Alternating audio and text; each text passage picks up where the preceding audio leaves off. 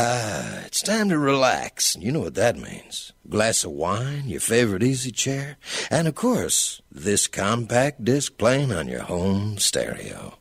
So go on and indulge yourself. That's right. Kick off your shoes, put your feet up, lean back, and just enjoy the melodies.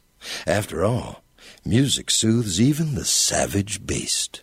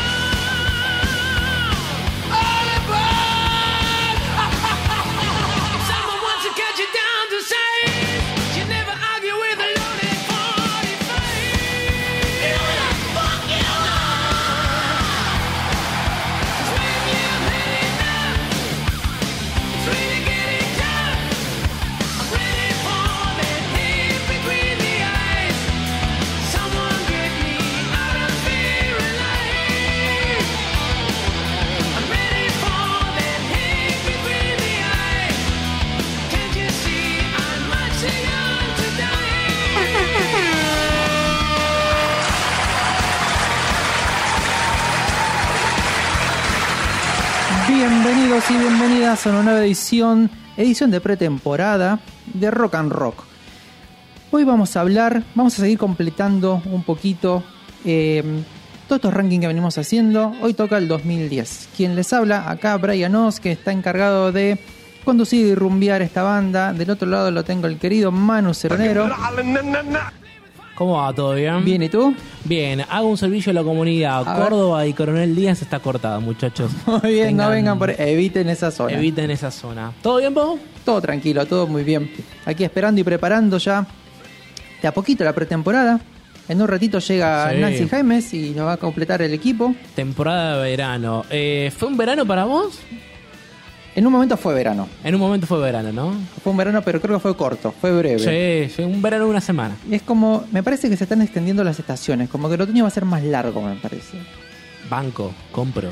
Y a mí me gusta, me gusta me gusta mucho el, el- el otoño y la primavera, me gustan mucho más. Hace poco bajó la temperatura y ahora está como subiendo, pero sigue el clima medio lluvioso. Entonces, es que va a llover, claro, está este verano eh, húmedo. enmascar pegoteado Sí, todo. insostenible. insostenible. Bueno, bueno, a ver, nos estamos adelantando un poquito, pero el programa que viene hacemos especial anti-Halloween, anti Halloween, iba anti-Cupido, ¿sí? Anticupido, sí, antirromántico, antimeloso, anti todo. Anti todo esto pegostioso que tenemos en este Eh, momento. yo ya estuve pensando y voy a derrapar. Muy bien, Ya te lo muy voy bien. a derrapar. Yo tengo... tengo, tengo dedicaciones un poco raras. Ah, mira. Un poco raras. Uy, ¿con qué te vas a venir? Lo venís preparando, lo venís pensando hace rato, ¿eh? Sí, sí, sí. Estoy hinchando la bola con esto. sí. Te adelantaste con el contenido y todo, así que bueno, me parece que va a estar muy, muy bueno. Eh, recuerden que nos pueden seguir y compartir en Instagram lo que quieran. Si tienen ganas, estamos armando, tenemos casi todo listo todo el año, pero si nos quieren proponer algún tipo de especial, algún tipo de... Quiero mezclar esto con esto. ¿Y qué pueden armar, chicos? Bueno, nosotros nos encargamos, vamos a hacer una mezcla, unimos esos puntos. Si es música, se une. Planteen desafíos. Quiero escuchar la diferencia entre el greencore metal y el trash pop malone metal. Bueno, eso es re específico. O sea, ¿cómo Sí. me doy cuenta de que es una cosa y no es la otra? Servicio a la comunidad, Sí. educando con el metal. No está- me gusta para una sección, ¿eh? Educando para el metal, Sí, sí, que sí. va, va, re viaja. También recuerden que todos estos capítulos los van a escuchar y los encuentran en Spotify. Muchas veces ahora, como tenemos ya, vamos juntando material, vamos a ir referenciando, les vamos haciendo guiño, guiño, vayan a escuchar tal programa, vayan a escuchar tal otro y van a ampliar un poquito lo que es la música y lo que venimos haciendo.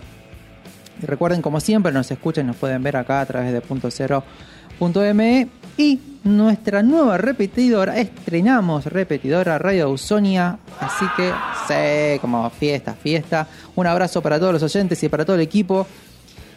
Prometemos dar lo mejor o hacer el intento. Si le pifiamos alguna cuerda, alguna nota, va a ser sin querer. Pero de nuestra Bueno, parte... pero es como el show, show más gogón. Viste que los guitarristas a veces le pifean. Sí. O, o- o tiran otro tono que nada que ver y se cagan de reír. En la batería está bueno cuando se nota, porque ahí es re evidente y siguen, está buenísimo cuando reenganchan Sí, obvio. En la batería pasa un montón. estos muchachos saben. Bueno, habiendo presentado todo y enviado abrazos y cariños para todo el mundo y a nuestros queridos oyentes que nos acompañan todos los viernes, vamos a empezar ya habiendo precalentado, enchufamos todo, cuando quieras. I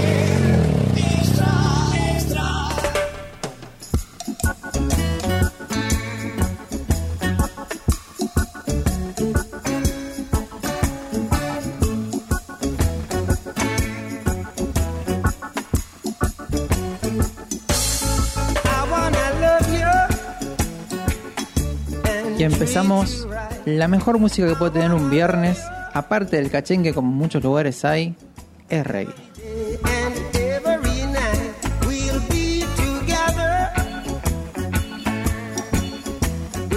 Como suelo decir, siempre es un buen momento para escuchar reggae. No sabes qué escuchar, agarra un setlist cualquiera, poner reggae y te va a acomodar el día y el momento.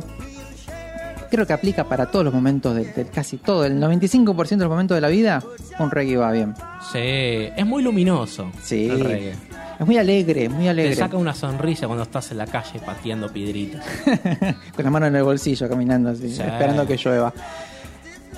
¿Por qué estamos escuchando reggae? Porque en el 66 se casaba Bob Marley, gran eminencia, en un momento haremos su especial, se casaba con Rita Anderson, que nosotros conocemos como Rita Marley, la gran Rita. Se casarían en Estados Unidos en un momento en el que él viaja y va a visitar a su madre, y la conoce por ahí. Y algo muy loco que mirá que encontré es que tras dónde trabajó, ¿Dónde? eh, trabajó poquito tiempo como asistente de laboratorio en DuPont. Asistente de laboratorio. Sí, esa empresa que contaminó el mundo y que esparció esa porquería del teflón por todos lados. Sí. Bueno, estuvo por ahí y también trabajó muy brevemente, estuvo ocho meses, son trabajos, trabajos temporarios, trabajaba por la noche, en una planta de Chrysler. De ¿Una los planta autos. de? Chrysler, los autos. Ah, no los conozco. Eh, es una marca muy americana, pero hay algunos, algunos autos por acá. Monster Truck o cosas así o nada que ver. No, va más, no, no, no, no, va más para el lado más elegante, es como decirte, no debe ser un Rolls Royce, pero es como un Cadillac, como Caddy, Ah, va por ese lado. sí, esa- esas marcas medio sureñas elegantes. Sí, reamericanas. Para rodo- rodar, viste, ruta americana, la 66 derecho. Lo más lindo es que usó un alias. Se llamaba Donald Marley. Mantuvo el apellido. Donald Marley. Me- sí. Tiene nombre de CEO medio garca, viste. No, no había llegado así, era por Bueno, pero operario. tiene nombre de gerente. Viste que yo si tuviera que laburar en algún lugar, onda... Nombre artístico, sí, re. Claro, en un lugar empresarial necesito un nombre empresarial medio garca. Viste, no te puedo llamar Juan Pérez. No, no, no, no. Tiene que ser como fuerte. Bueno, como les contaba, eh, por este entonces y en este viaje a partir de la década de los 60, Marley se empieza a interesar por lo que es las creencias y todo lo que es la religión y la cultura rastafari, que también tiene, comparte mucho de filosofía. Y él venía de un lado más cristiano, ¿no? Su madre muy cristiana. Después del casamiento y que se puede alejar porque su madre se queda en Estados Unidos, él regresa a Jamaica y ahí puede meterse a fondo con todo lo que fue el estudio y la práctica de esta, del Rastafari, que es ahí donde se empieza a dejar las rastas, justamente en ese momento. ¿Te dejarías las rastas? Es un laburo, Es un re laburo. es un re laburo. Es- no, no, no puedo. Me, me- me- me ganaría la ansiedad en un momento. Es como que tenés que cuidarlas mucho. Sí, sí, sí, sí. He tenido amigos y amigas que, que, las tuvieron y algunas proliferaron y otras no. Yo creo que en mi cabeza pasaría una cuestión de necesito raparme esto y agarro la mano y bien. Es que no hay otra forma, ¿eh? La rasta, salís de ahí, salís pelado. No, no, no hay otra manera de salir de la rasta. Como les contaba, por este entonces, por el 69, empezaban a hacer de a poquito lo que es el reggae. En un momento les comentamos, y si no les hicimos como una... Les comentamos ahora, les, les refrescamos un poquito, que lo que es eh, el reggae nace de una ralentización del ritmo. Lo que hacen era escuchar temas de rock muchísimo más lento, muchísimo más suave. Entonces de esa manera empiezan a encontrar nuevos sonidos, encontrar nuevos ritmos empiezan a sacar las progresiones, empiezan a sacar un, montón de cuestiones que hacían la música más compleja y lo hacen más simple. Obviamente que es muchísimo más rítmica y muy de tierra, algo que se llama que es root, en algún momento le dijimos, o sea, esta cuestión de, podemos decir que, que el reggae en un momento, eh, cuando nació era un reggae muy de root, muy de raíz, muy de base, muy de tierra, como se llama, y después se fue haciendo esta mezcla, esta fusión. Eh, lo que estaba a punto de decirte que creo que es uno de los géneros que más fieles a sus orígenes fue, ¿no? Porque, digamos, más allá del rock, con el rockabilly y un poco los años 50 y los años 40, el reggae mutó a algo quizás un poco más comercial, con acordes un poco más luminosos y adornos con instrumentos muy sutiles, pero siempre estuvo este sonido de, de- de- de timbales, este, una percusión muy marcada, donde uno identifica rápidamente que es un reggae. Estaba buscando también el capítulo donde hablamos un poco sobre el reggae nacional. Sí. Capítulo número 32, hablamos sobre los Zimbabue, los Cafres, los Pericos, Nompa. Nompa. Nada, disfruten. Es la verdad, todas esas bandas que están ahí, las elegimos y son, como decimos, siempre música para todos, así que disfruten lo que les guste de ahí. Para cerrar y pasar a la siguiente, antes, ¿sabes cuántos hijos tuvo? Uf, eh, ¿el complejo de Maradona o no? Más o menos, pero acá son todos reconocidos. Pero ¿cuántos, cuántos, cuántos? Hicieron un número. 12. Ay, de, por poquito, 13. 13 es el número de la mala suerte. Con Rita Marley tuvo tres y uno que adoptó porque cuando estuvo Sharon Marley era muy pequeña, tenía ocho meses, estaba ahí a punto de nacer y bueno, ahí el amor hizo lo suyo. Adoptó y después, bueno, tuvo otras mujeres, también Rita también hizo lo suyo, pero bueno, la cuenta acá total es de 13 y entre ellos está uno que hizo carrera, que es el famoso Siggy Marley. Siggy Marley fue uno de los que más estuvo, si querés, expuesto, que estuvo más en el mainstream en su momento con, con lo que es la música. Siguiente Manu, cerramos.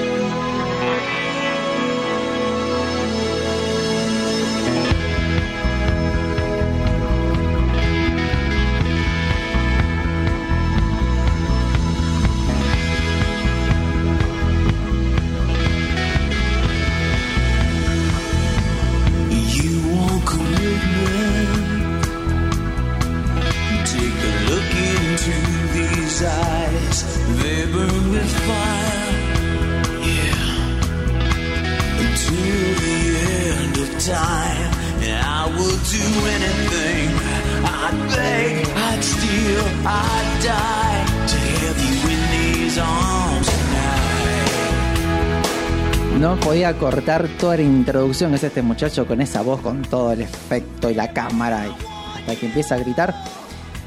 Esta es la previa. Esto es el pre-San Valentín. Estamos como ahí. Sí, eh, ya trajiste una efeméride sobre un matrimonio, algo referente al amor. Bueno, acá te voy a contar algo lindo de este, de este muchacho. Fue el nacimiento de David Bryan. El apellido no es Bryan, es Ras Habum. El problema, claro, que se hinchó las tarlipes de Un poco tener- americano me suena eso. Sí, pero el tipo decía, tú. Tenía que explicar tantas veces cómo se escribió el apellido que dijo, ¿sabés qué? Lo cortamos. Y David Bryan, punto, ya está, ahí nos quedamos. ¿Nombre artístico o se cambió el nombre legalmente? En realidad saca el apellido. Ah, directamente. O sea, y se conoce como tal. O sea, firma como otra cosa, pero lo único que le agregan es el apellido. Como te dice que es Rushbound, así como raro. Este muchacho es el teclista, ¿sí? De la banda. Fue el primero que fue a llamar John Bon John, el hombre capicúa como James El Bond. Bonjo. El Bonjo fue el primero que fue a buscar cuando le dijeron, mira, tenés un contrato para grabar el primer disco. Listo, tenemos plata. Al primero que fue a buscar fue este teclista, gran, gran músico. Es ¿Era amigo de él o dónde lo era ubicaba? conocido, sí, era conocido. Se estaban moviendo ya en el círculo donde estaban. Y como les contaba, ¿por qué escuchamos este tema, Indie Sounds? Porque eso, él lo compuso. Ha compuesto grandes canciones Ah, ¿sí? mira. de Bon Jovi y una de las que compuso fue esta. También estuvo a lo largo de toda la carrera de, de Bon Jovi, no solo en los discos, sino también en las carreras solistas de John Bon Jovi y de Richie Zambora. Estuvo participando, lo que habla de un buen vínculo entre los dos y de buen músico, ¿no? Sí, eso siempre me, me agradó. Hubo un montón de bandas donde se separaban y digamos los dos cantantes o el guitarrista y el cantante, cada uno saca su banda solista y siempre comparten en música, lo cual me debe pensar que es muy raro.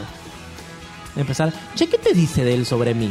Contame los chismes. No, pero ¿por qué vos estás buscando chismes? Es- ahí es cuando se complica. Sí, no, pero me encantaría. Sería, viste, es el mensajero, uno le va mandando mierda al otro. Es que cuando estás buscando el chisme y el chusmerío, ahí se nos recomplica, ahí es cuando se empieza a pudrir todo. Algunas canciones que ha compuesto este muchacho, si quieren ir a buscarlo, Love Lies, Breakout del primer disco.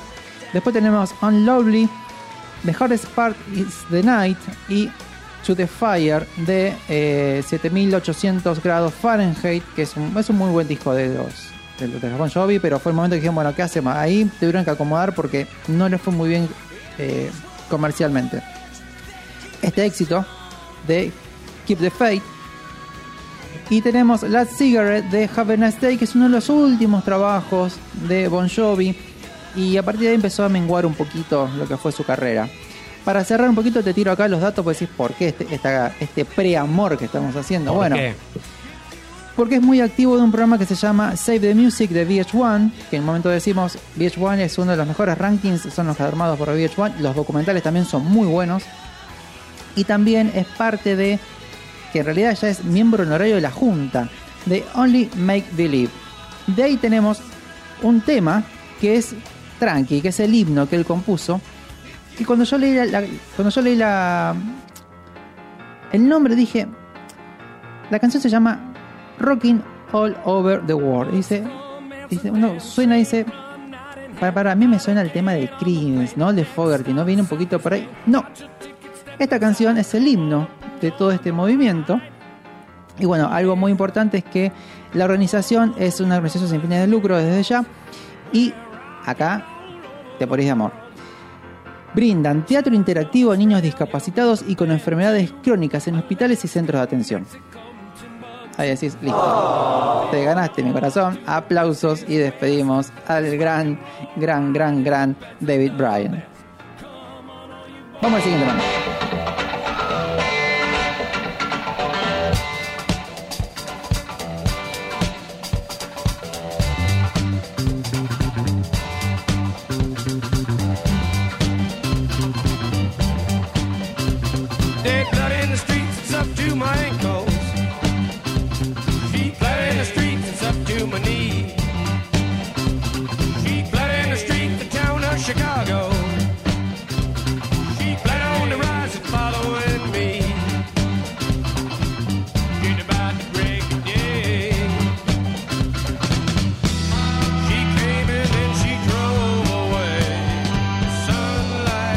1970 se lanzaba el disco Morrison Hotel The Doors.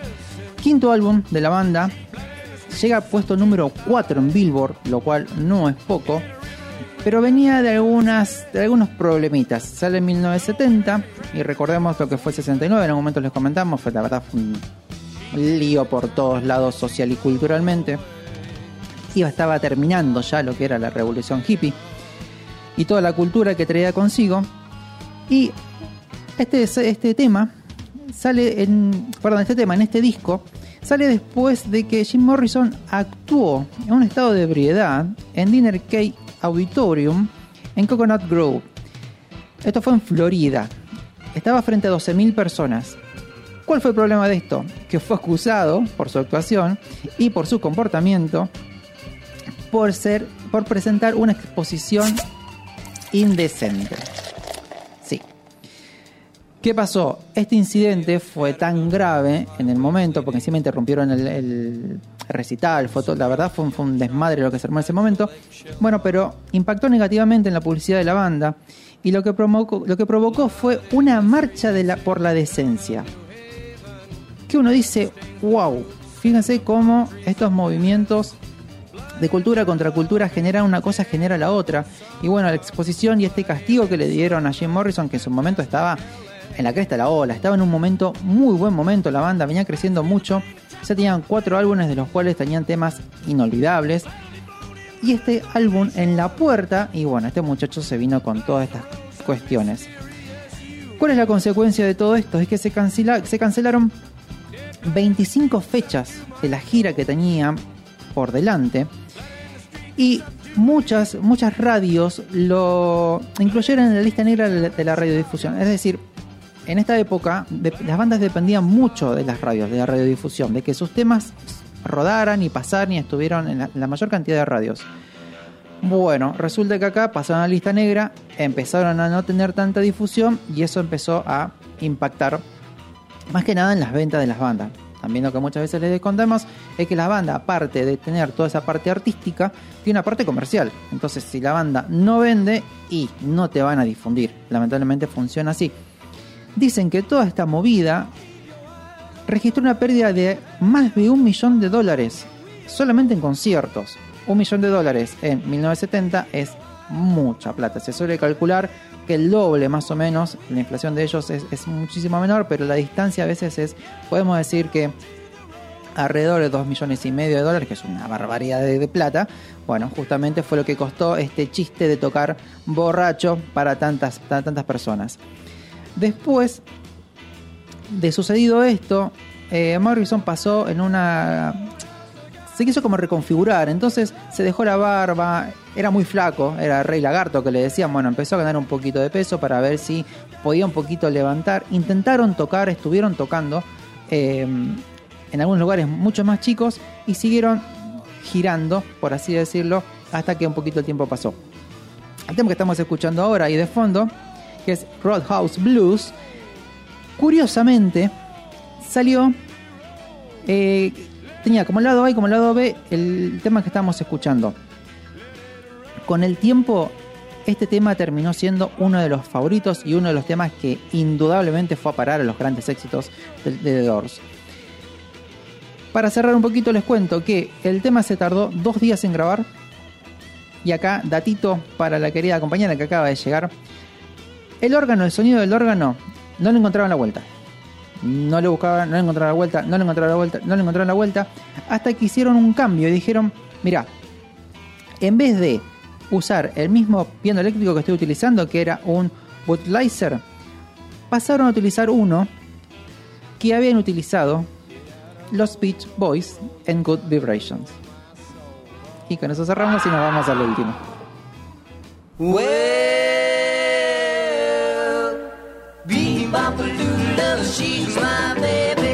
Bebop-a-lula, I don't mean maybe. Bebop-a-lula, she's my baby. Bebop-a-lula, I don't mean maybe. Bebop-a-lula, she is my baby doll, my baby doll, my baby doll. She's a woman in red blue jeans.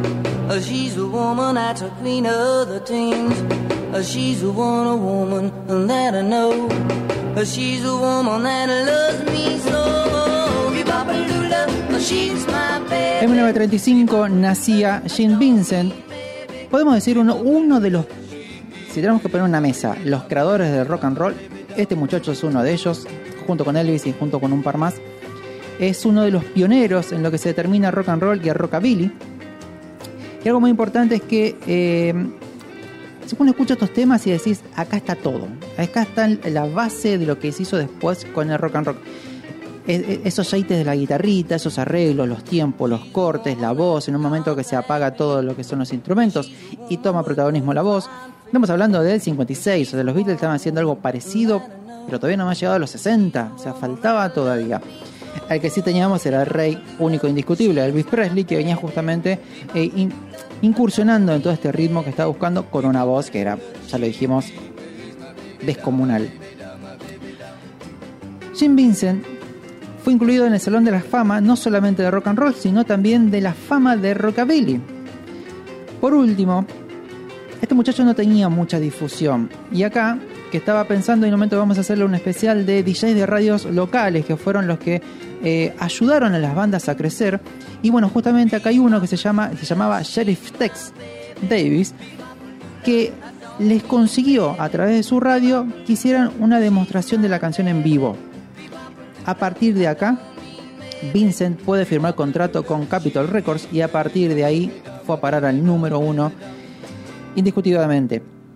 Por último, para cerrar ya y nos vamos preparando para el lado A, es que la canción que escuchamos anteriormente, que fue justamente la más importante, cuando se editó la publicaron como en el lado B, o sea, el lado, es- vendría a ser el segundo tema, ¿no? De un simple. El tema que estamos escuchando ahora, Woman Love, estaba en el lado A. ¿Qué hicieron estos muchachos? Directamente, antes de que saliera la, la distribución a la venta, imprimieron discos, el singles, y lo empezaron a distribuir ellos mismos, muy punky, o sea, muy, muy hazlo tú mismo, a distintas partes del país. Los imagino en el semáforo, ¿viste? Sí. ¿Usted quiere comprar mi single? Es como la típica, llenás el baúl con las copias y te los llevas y empezás a distribuir. Sí, cual diario. ¿Y qué hicieron con esto? A todos lados ya ven y decían, escuchá el lado B, escuchá el lado B, escuchá el lado B, escuchá el lado B. Y así fue que todas las radios pasaron solamente Vapoluva, que es el que tema que escuchamos anteriormente, que era el tema que ellos decían, este es el tema. Último datito y cerramos este bloque. Ahí está. La banda se llama se llamó, ¿no? Jane Vincent and His Blue Caps, ¿sí? Y las capas azules sería. ¿Por qué eso? Porque es un término que se utilizaba en referencia a los marineros alistados en la marina. Y en esta época también teníamos justamente esto, ¿no? Venían los barcos, paraban la marina, iban a los bares, a los lugares, tocaban las bandas en vivo y bueno, muchas veces se veía a la afición, por así decirlo, con sus uniformes vestidos. Entonces de ahí quedó este gancho para completar. Y en algún momento les contamos, era normal en esa época tener el, el, frontman, ¿no? El músico principal y su banda y a la banda le ponían nombres, así como más generales también, porque las bandas cambiaban bastante. Así que bueno, nos vamos a ir cerrando este bloque con esta canción hasta el final y en unos minutitos empezamos con nuestro ranking de lo mejor del 2010.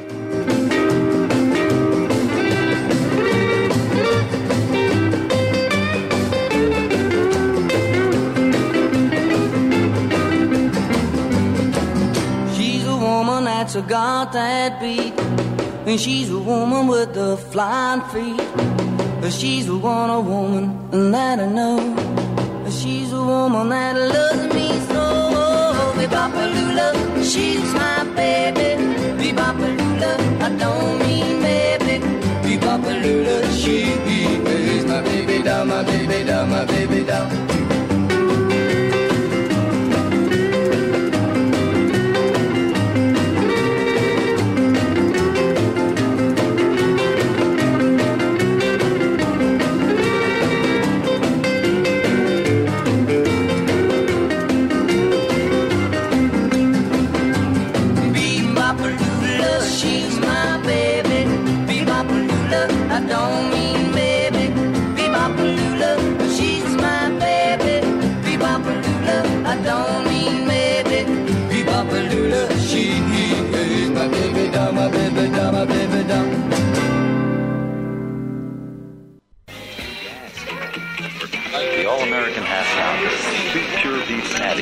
Tomato.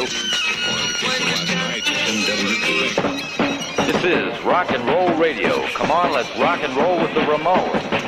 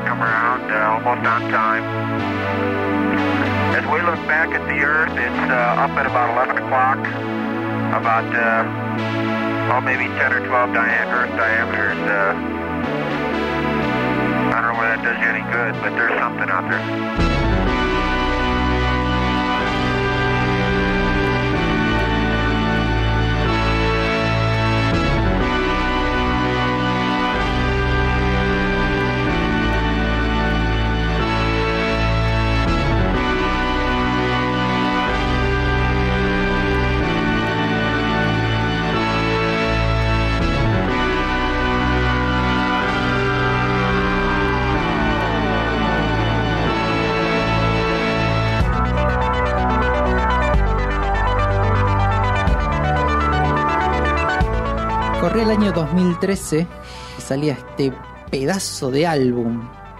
Y con esta canción, Contacto, ¿sí? de Daft Punk, que estamos escuchando, que es con el que cierran justamente para mí uno de los mejores discos de que tuvo ¿no? El- la década del 2010. Sí, claro. Le damos a la bienvenida a la querida Nancy Jaime. ¿Qué tal? Buenas tardes. ¿Cómo le va? Muy bien, muy bien. Bien. Fue dije, bueno, ¿qué tema traigo para la apertura, no? Y dije, va por acá. tiene Muy que ir por acá. bien, muy bien.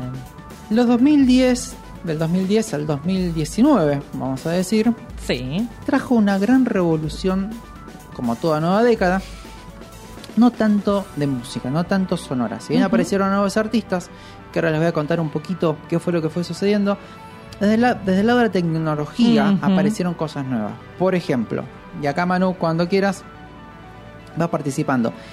El concepto y la idea del crowdfunding. Uy, es verdad.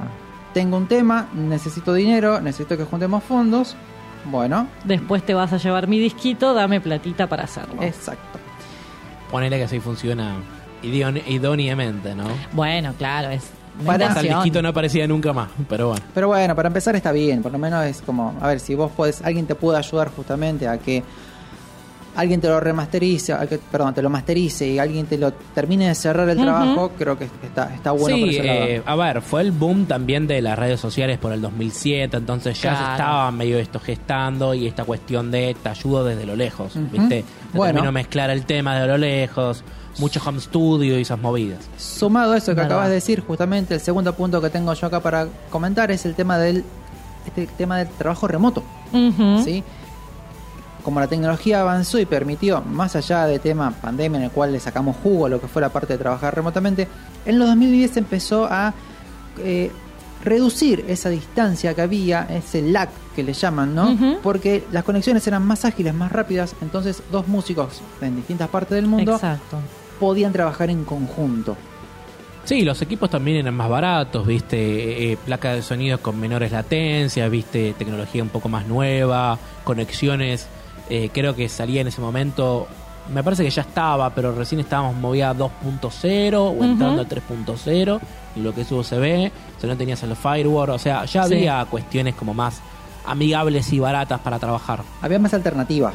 Claro. Sí, no tenías que gastar 500 dólares en una En- sesión de... O en una placa, poner Claro, un disco. que la tenías solamente en tu computadora y no la podías sacar de ahí. Claro. Sumado a eso, el otro punto que tengo acá es el trabajo de multiplataforma. Los celulares empezaron a ser cada vez más poderosos, las tablets también. Entonces, bueno, obviamente liderado todo por el emporio de lo que es Apple, pero bueno, Mm. eh, lo que hacían era justamente podías trabajar con tu notebook, con tu tablet y con un celular y podías trabajar entre todo eso. Claro. Y lo más importante de todo esto fue el streaming. Lo que llegó para quedarse a partir del 2010 fue el streaming.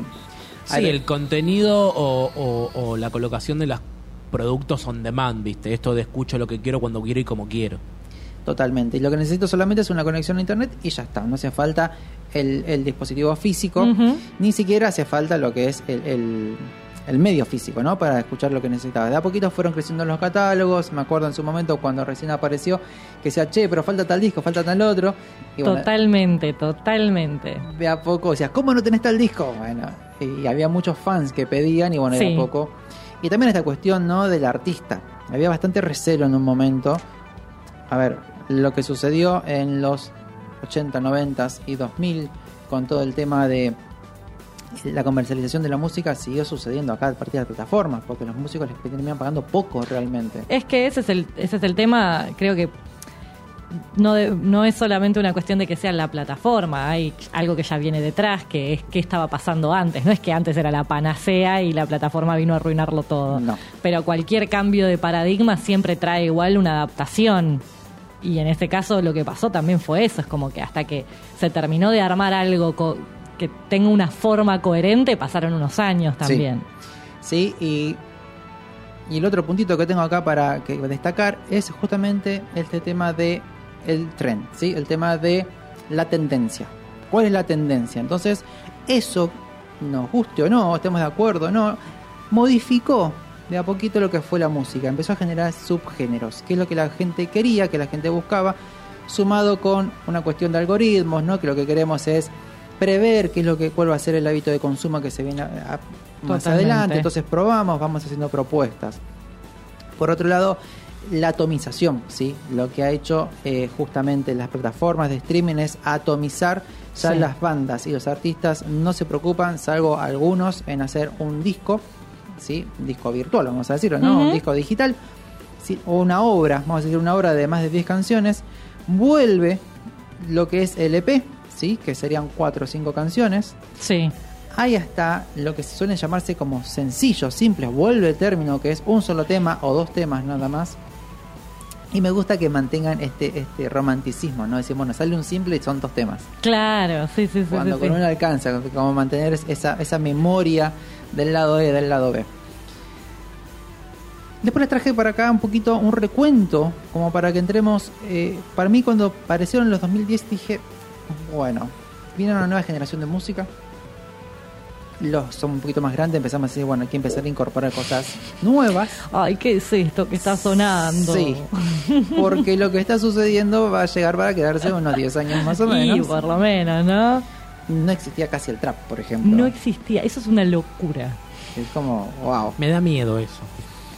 Me da miedo que la cosa sea tan efímera.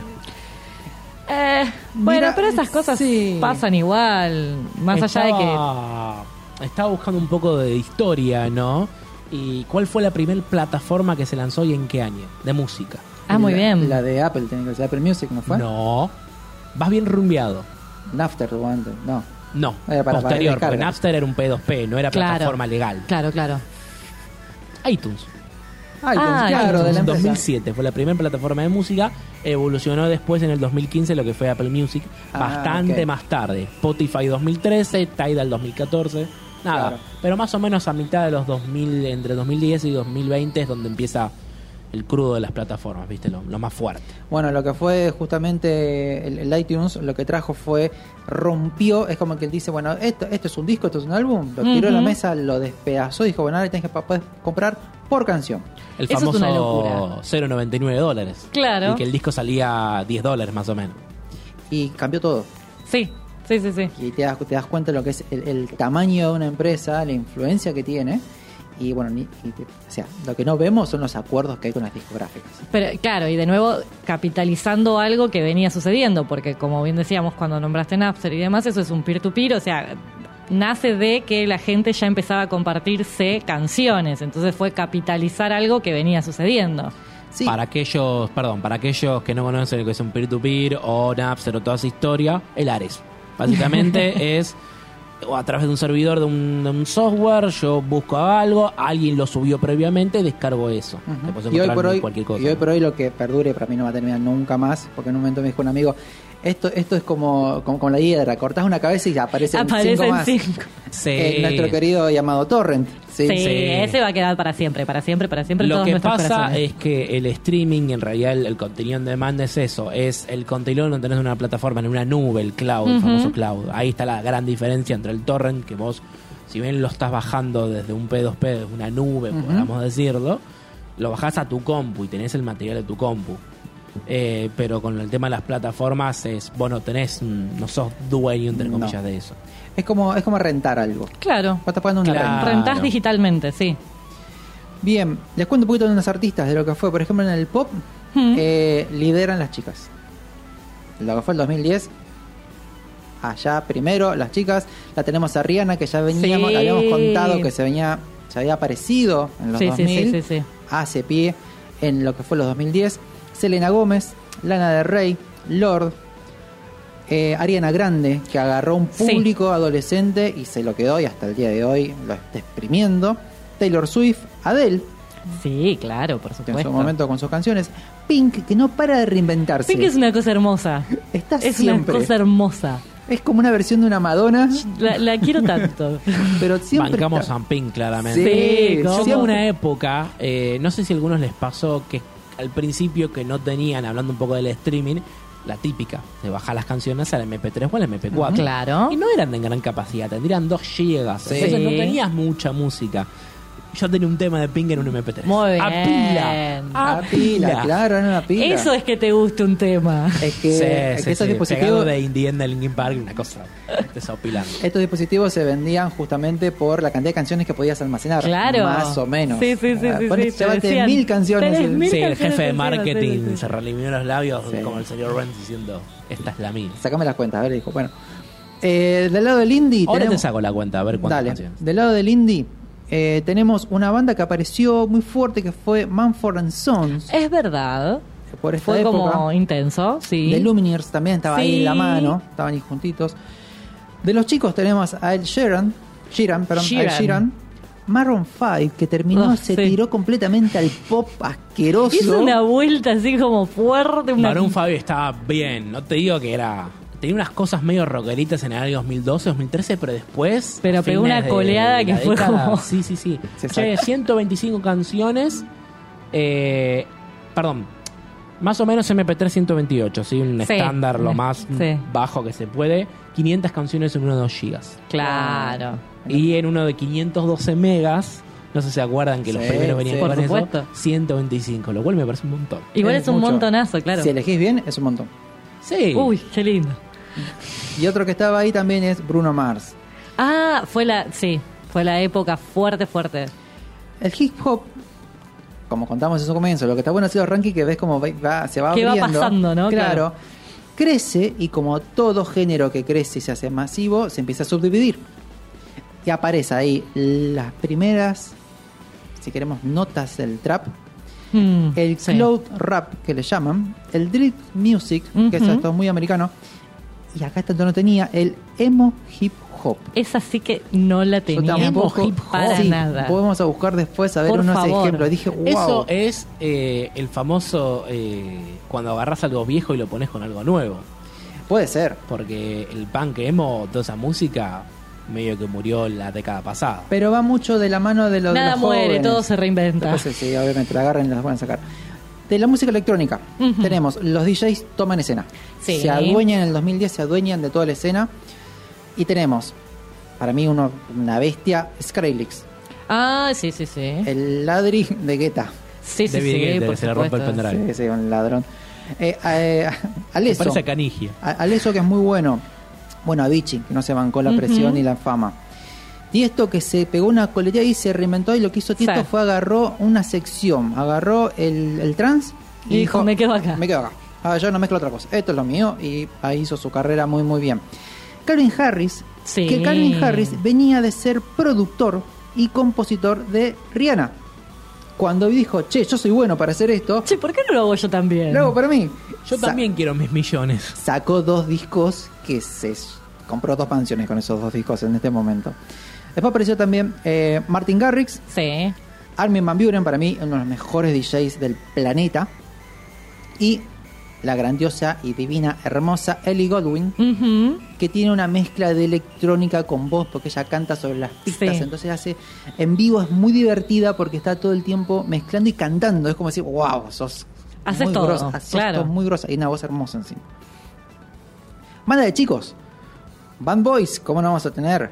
¿Se recuerdan que Siempre estaban? hay. No, decilo, decilo. Te lo digo, sea, no me decir, acuerdo. ay, no me acuerdo. Los One Direction. Pero claro, señor, toda la razón. Los One Direction que tuvieron una reunión en un momento con uno de los New Kids on the Blocks. Sí, que le dijeron- transgeneracional. Sí, que New le- Kids on the Blocks. los primeros, uno de los primeros. ¿Hace cuánto que no Y escuchaba bueno, eso? son uno de los Y pioneros. bueno. Lo interesante de esto es que se juntaron con los pibes y les dijeron, muchachos, lo que va a suceder es esto, esto, esto, esto y esto, vamos a terminar todos rotos como nosotros, bájense a tiempo. Muy Wow. sabiamente se bajaron a tiempo y siguieron sus carreras Aprende solistas. de mí. Ya los Simpsons lo roto, hicieron. así. ya los Simpsons lo hicieron con la banda de Bart, que no me acuerdo Sí. cómo se llamaba, con NSYNC. Sí, la de Join the Navy, la, Sí. la- la banda de Ay, Bart. No me voy a acordar. Eh, ya voy a buscar. Para ir cerrando ya y a empezar con el ranking, ¿no? Que estamos haciendo más. En, el, en el pu- mundo alternativo tenemos bandas como Imagine Dragons, Sí. gran banda que se debían, Casey Mm. Elephant, los Royal Blood, que son una locura, dos pibes que hacen una. La banda de Luxo, ahí me acordé. La banda de Luxo.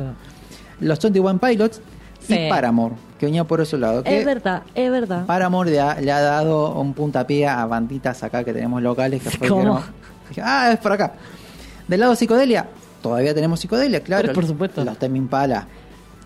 Los en realidad es una forma de decir. El, Tame Impala. el Tame Impala. Tame Impala, claro. Y los MGMT que había traído Sí, mano justamente la vez pasada, que, señor. que lo que hicieron, se fueron de lo que fue lo que es la electrónica y se quedaron más en lo que es la psicodelia. Sí, sí, sí. Hicieron, eh, vamos Pegaron vamos. otro viajecito, Sí. Y del lado del punk tenemos una nueva reversión del punk con Gurshar Love, Sound 41, Mhm. Simple Plan y New Found Glory que duró bastante. Hasta el día de hoy viene así. Para el lado del heavy, rápidamente tenemos Avenged Sevenfold, una de... ¿No lo tenés? Ah, No. son una... una- ¿No lo tenés a Vision Sevenfold? No, le pido disculpas, chicos. Pero ¿Querés bueno, que no, no- puedo no? con todo, chicos. No, no, no. no. Son- aceptadas. Son una locura estos muchachos. Bueno, lo Son voy a tener en cuenta, Muy buenos, entonces. muy buenos y hacen cosas re complejas. ok. Para decirte, arman temas que tienen nueve, nueve partes. Ah, Sí, claro. rozan lo metal sinfónico, Sinfónico, no ok. tan a la mierda. ¿eh? Ok. No tienen tanta instrumentación, pero son muy virtuosos con la viola, ¿viste? Mucho. Con la Ah. voz. Cualquiera que descompone un tema te dice, tiene mínimo Tiene siete de partes. O sea, excede todo lo que están haciendo. Es súper complejo. Eh, los Disturb vienen por ahí. Slipknot, Mm, claro. Ghost, Hellstorm y Volbeat, que a mí me gusta, es como ese punto ahí, es esa banda que... No me podés poner Ghost y Volbeat en el- la misma oración. Y el papá Heavy es prolífero, ya te dije. Papá Heavy tiene muchos hijos. Tiene muchos hijos muy distintos y los quiere a todos por Esto igual. fue culpa de Ozzy. Lo último para cerrar tenemos regresos. Vuelven bandas. Los Foo Fighters que nunca se fueron. Muse, Linkin Park, The Wizards, Sí.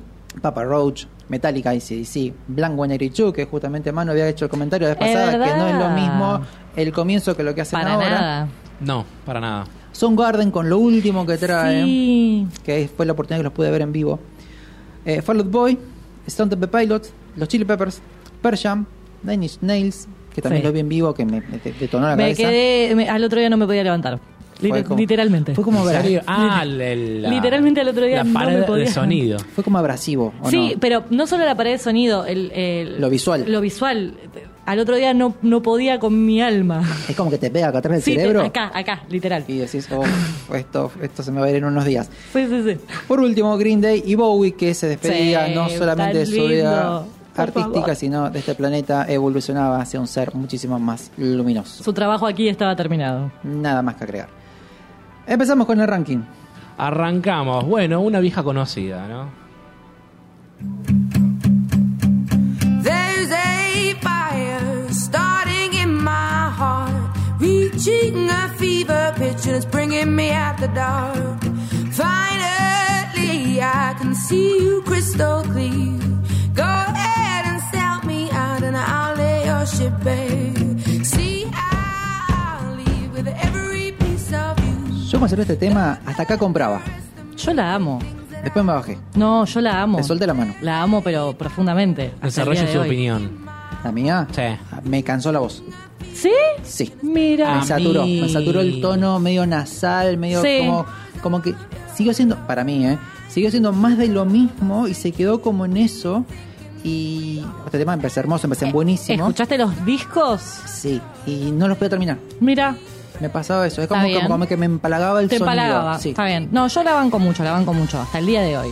La sigo, la sigo. Te desde cambio también. la voz por las letras. Las letras son hermosas. El mensaje que da es algo que a mí ya me quemó la cabeza. Pero, pero, la- pero son Culpo hay productor, muchas eh, muy no distintas, culpo, no, ¿eh? culpo, no culpo a ella, no, culpo al productor. Es como que todo tiene un hilo conductor muy quemado, me parece. Puede ser. Lo que pasa es que el- también es lo típico de que el- los artistas viven una experiencia y un, y un disco los ayuda a canalizar y a convertir todo eso. Hay veces que quedan, es muy evidente a veces qué es lo que haya pasado detrás de un disco. Sí, bueno, eso pasa con un montón. Sí, sí, sí, por supuesto. Pero no, yo yo yo la banco mucho, yo no puedo decir nada. Respetable. No, yo no, no, no puedo decir nada eh, de la parte eh, artística y melódica. Me parece una cantante de la hostia. No hay mucha gente que le llegue los talones No. y valoro que le ponga enfrente. De hecho, creo que había ganado un montón de, Ganó de- todo. de ¿Premios? premios de ahora. sí, Menos un todo. Tony ganó todo. ganó todo y a gente bastante más chica y con muchísima más posibilidad de carrera le ganó todo. Sí, o sí. sea, está allá arriba. Pero no compro. Está bien, está bien. No hace falta que lo compre, déjelo pasar. Hay Déjelo gente que lo va a comprar. Claro. Bueno, Bueno, Nancy, 2010. 2010. Eh, bueno, más. Pase, pase.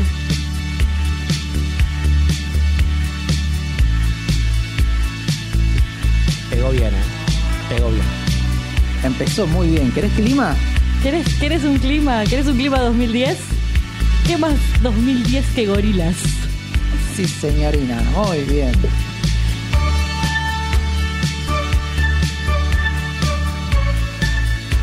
Encima yo una semana te puse, te escribí. Pepe. Yo en la semana estaba yo- trabajando en un momento y se me ha puesto medio pesado el laburo y dije, tengo que escuchar algo que me genere buena vibra, buen clima. Sí. Listo, gorilas, dije. Ahí le comenté. Sí, yo cerraba la boca fuerte decía, no le tengo que contar.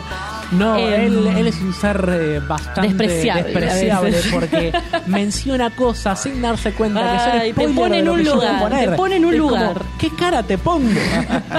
ya mencionaste dos de mis tres artistas. Te odio.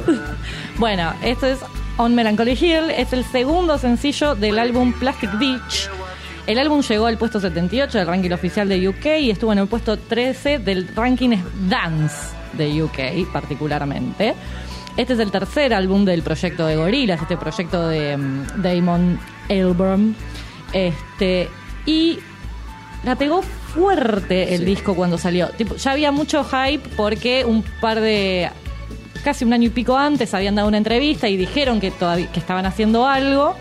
eh, y la gente estaba muy, muy enganchada con Gorillaz. Entonces salió y en la primera semana el disco vendió 100.000 copias en el Reino Unido dos, y 200.000 copias en Estados Unidos. Tipo, en la primera semana de salida, así, Wow. pa. Y justamente en una época en donde estamos hablando que seguía existiendo, por supuesto, la venta de discos, pero por ahí ya no era necesariamente lo que predominaba, ¿no? Y salir a comprar el disco apenas sale. Y sin embargo la pegaron muy fuerte. Y este tema, más allá de ser muy bello, me llama la atención también que es uno de los pocos temas del álbum sin una participación así muy eh, fuerte, porque tienen invitados como Lou Reed, Snoop Dogg, Mike Jones, tienen como muchos invitados importantes en este disco y decidieron sacar como segundo sencillo un tema justamente sin ninguna participación, pero que es divinito. Es tenerla clara. O sea, no, es no ir a lo seguro. Es el famoso disco de ellos con amigos. Claro, total. ¿Cuándo explotó Gorilas? ¿Cuándo fue la Eh, ¿Le pasa fue el primer disco? Antes, claro. ¿Qué año? 2001, por Ok, ahí. Venían ya de una década. Sí. Lo que pasa es que le hicieron muy O sea, bien. no era un, go- un Gorilas eh, nuevito. No, Tenía- no. Pasa que nunca fue algo que no lo amasaran mucho. Pensá que es un proyecto de Damon, o sea, particularmente, que ya tenía una carrera mucho previa porque es el líder de Blair, más eh, Jamie Hewell, que es el que dibuja a los personajes y demás. Como que siempre se tomaron mucho tiempo en procesar, armar, producir y después salir con los discos. Qué Claro. buena banda, qué buena Hermosa. banda. Bueno, lo que hicieron en su momento cuando salieron Gorilas, que vos decías, tuvieron varios años que no sabías quiénes eran. Además jugaban a esa. Tuvieron como dos años que no sabías quiénes eran los que estaban detrás de Gorilas. Eso Y- siempre te suma puntitos. ¿eh? Hay varias bandas que lo siguen Claro. usando y. Y la prensa, Es verdad. la prensa lo, lo hicieron tan bien que se empezó a deslizar por, por, por ahí. Cuando tenían que tocar en vivo, tocaban con un telón blanco y se veían los músicos detrás. Clarísima. No, no, no. La que hicieron a nivel, eh, aparte, eso, show, a nivel armar como toda la experiencia gorilas, fue un montón. eh, y bueno, que eso fue lo que por eso te digo, les duró muchos años. Claro. El, el primer disco. Claro. Y giró claro, muchísimo. lo pudieron aprovechar bocha de tiempo, Claro, sin ni el primer disco tuvo como más mística. Sí. Sí. Por- lo Sí, plantearon sí, sí. con eso. Exacto. Bien, ¿seguimos? Seguimos. Número 2. Bueno, hablando de número 2, dos desconocidos.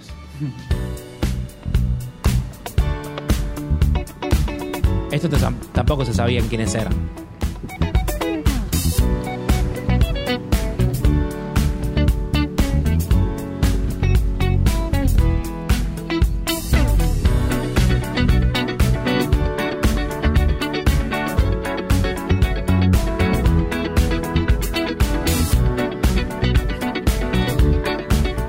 Contar algo y el resto se me debe guardar para cuando vamos al especial de, de Random Access Memory de, de Daft Punk. Estamos escuchando Cat Lucky de Daft Punk. Sí. Salió el disco, me acuerdo, y obviamente lo primero que hicimos fue descargarlo, ¿no? Me acuerdo en la agencia donde laburamos, nos pasamos el disco, bueno, música No, terrible lo que está diciendo de que lo va a venir a buscar la policía. Denuncia internet, al aire, es terrible. Ya esto. lo dije, si está en internet es gratis. Punto. bueno. Al final del laburo nos fuimos, volvimos el otro día. Yo lo, escuché, pero como 10 veces seguidas, el disco. Volví loco al otro día al laburo. Y un compañero que veníamos, compartíamos muchas cosas de electrónica, ¿viste? De este lado. No, no, que, que lo que hicieron, bueno, una discusión No, ¿en serio? ¿Qué indignación? Pero fue una discusión. En un momento estaba en la cocina, estábamos en la muero. cocina y se escuchaba de la entrada y dice, chicos, ¿qué pasa? No, que no pueden. Pasional.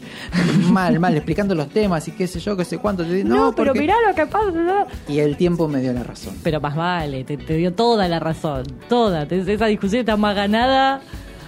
Yo necesito una foto de Brian con rulos. No, con rulos rubio, un traje con muchos brillos, Ay, qué plateado lindo, me y un corbatín rojo. Donde Bueno. vos vas caminando y brille todo. Ah, vamos a preparar un Halloween con eso. acá Dale, me gusta, me gusta. Vamos, acuérdate. Bien, señorina, su bueno, segundo tema. vamos a contestarle con algo un poquito más, eh, más lleno de, de- de guitarras, más fuertes. Oh.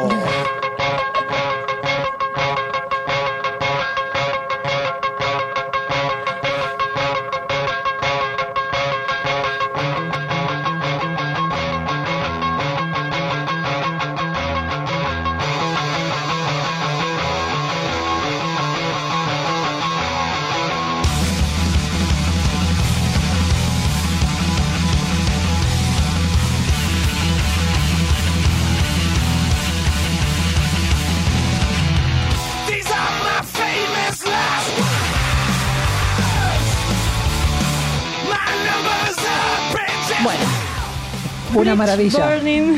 Me lo sé de memoria este disco. Como para no saberse este disco de memoria, por Dios. Eh, bueno, en el, mal mis 2000 cartas. en el 2011 salía Wasting Light, que es este discazo de Foo Fighters, séptimo disco de estudio, Sí. porque si algo son, son prolíficos estos muchachos. Eh, y este es el tema con el que abre el disco. Y es por lo que lo terminé eligiendo, porque la realidad es que me costó. Es- Mirá, es imposible. Una, una cosa difícil era decía, ay, pero este, este es buenísimo, pero este también, ¿y qué hago con este? Bueno, entonces dije, no, el primero, el que abre y que tiene muchos elementos que para mí son muy clásicos de los Foo, de la forma de trabajar, de arrancar con guitarras, de tener un momento en donde la batería entra para romperlo todo y transformar el tema. Es un buen, muy buen momento de Taylor. Es un gran momento O de sea, es Taylor. como que lo recuperan porque lamentablemente había tenido unos problemas Después de de- adicciones sí. grandes, entonces como que lo recuperan, lo logran rescatar.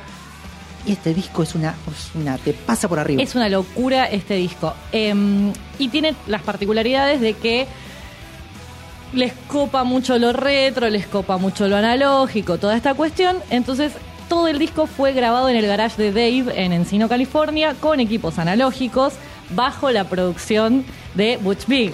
O sea, volvió a- al productor de Nevermind del chabón para esto. o sea, lo cual es genial.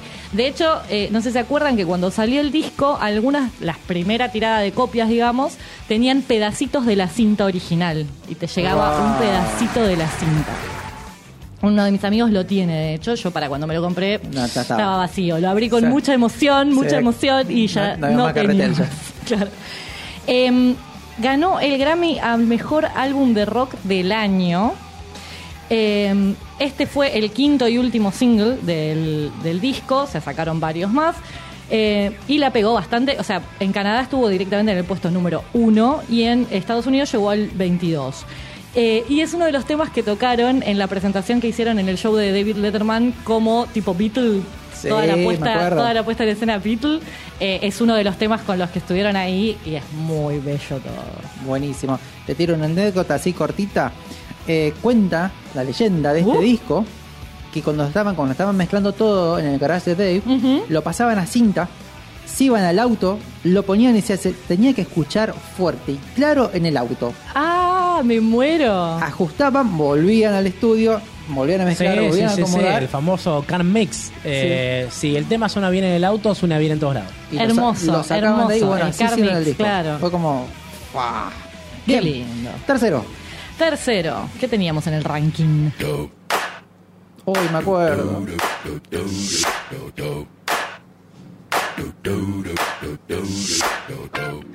Si me ven transpirar, estoy haciendo un cambio de último momento. ¡Upa!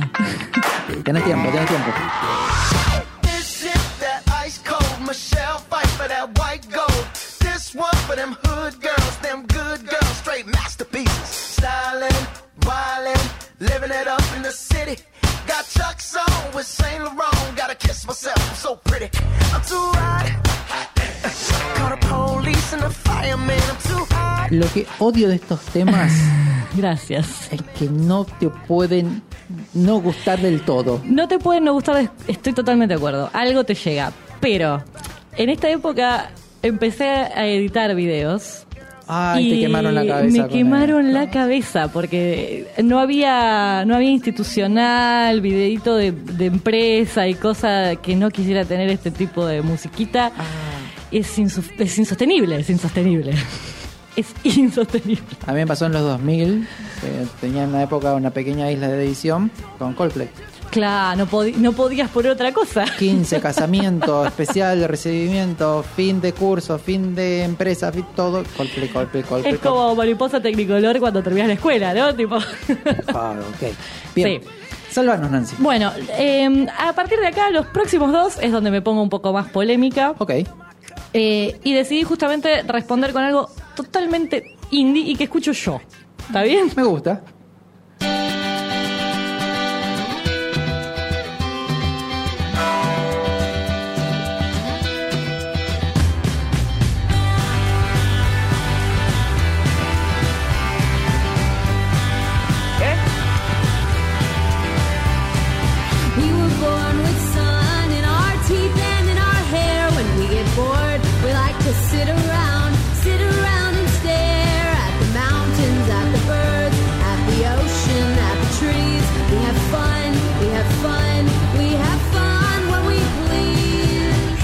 Por favor, ¿quién es? Estoy muy contenta, estoy muy contenta de que Brian no lo puede sacar. Bueno, eh, este, el tema se llama The Only Place y la banda se llama Best Coast.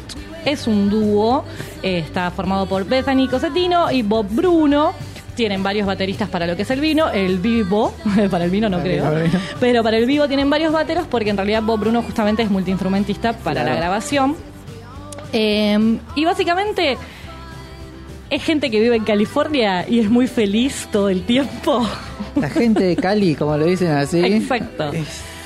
Música de Instagram. Mu- No, no. No. Eh, vinieron ellos hace varios años, con la, la primera vez que vino Garbage, vinieron, estuvieron acá, fue muy lindo. Básicamente es una banda indie, surf, pop y lo-fi, lo que se les llama lo-fi. Me gusta esa combinación. ¿Viste? Eh, de hecho, este es el segundo disco de ellos, eh, que se llama igual que, el tema que estamos escuchando, en donde justamente después de que tuvieron la suerte allá de que la pegó bastante su, primer disco que se llama Crazy for You, que era bastante sucio, bastante low-fi, acá trataron como de despegarse un poquito, es un poco más limpio, se juntaron para eso con un productor que es bastante famoso, que es John Bryan, y es- los puso como un poco en otro nivel.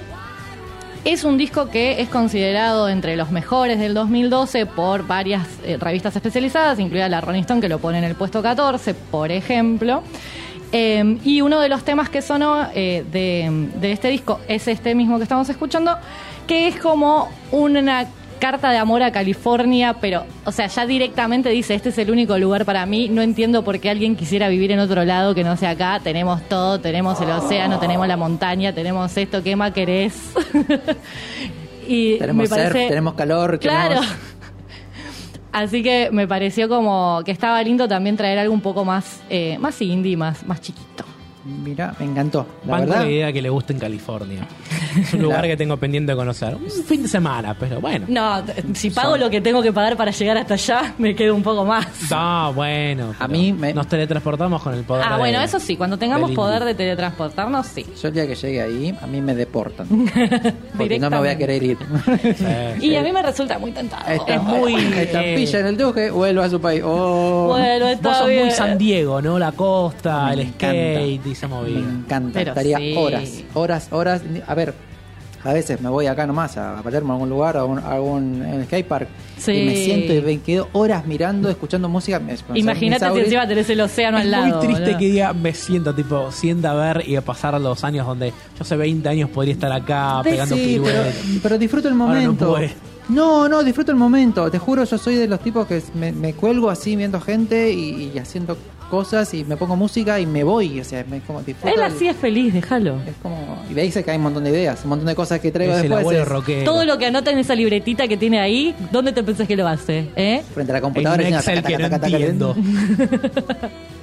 Muy bien, Nancy. Banda que voy a ir a descubrir y que voy a ir a, a degustar porque la verdad me encantó el ritmo, el Podemos espíritu. hacer un, un especial pan californiano. ¿eh? Sí. Sí, siempre. sí. Sí, estuvimos conversando, vamos a hacer así.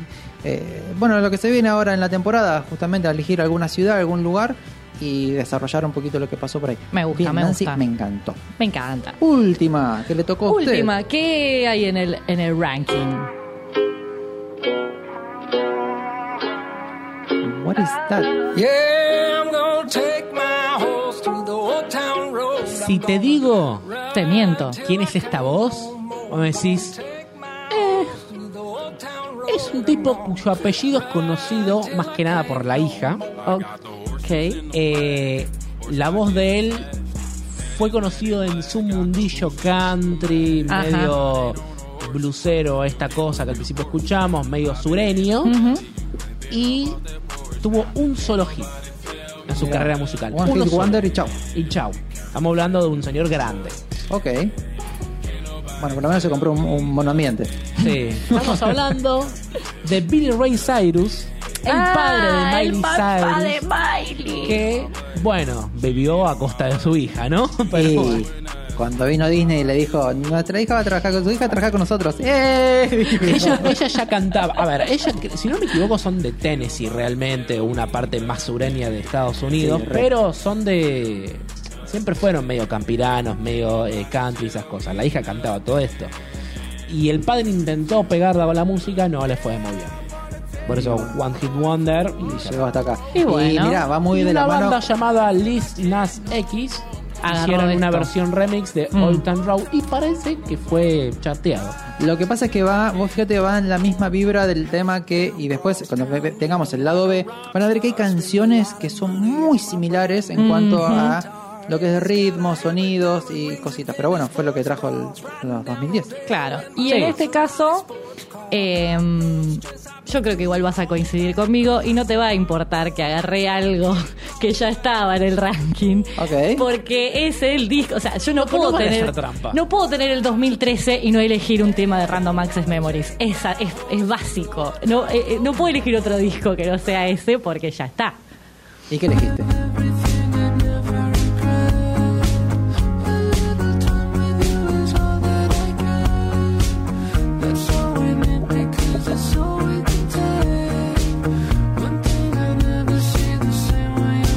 Otra vez hicieron trampa. Sí. Y no nos importa. Vos.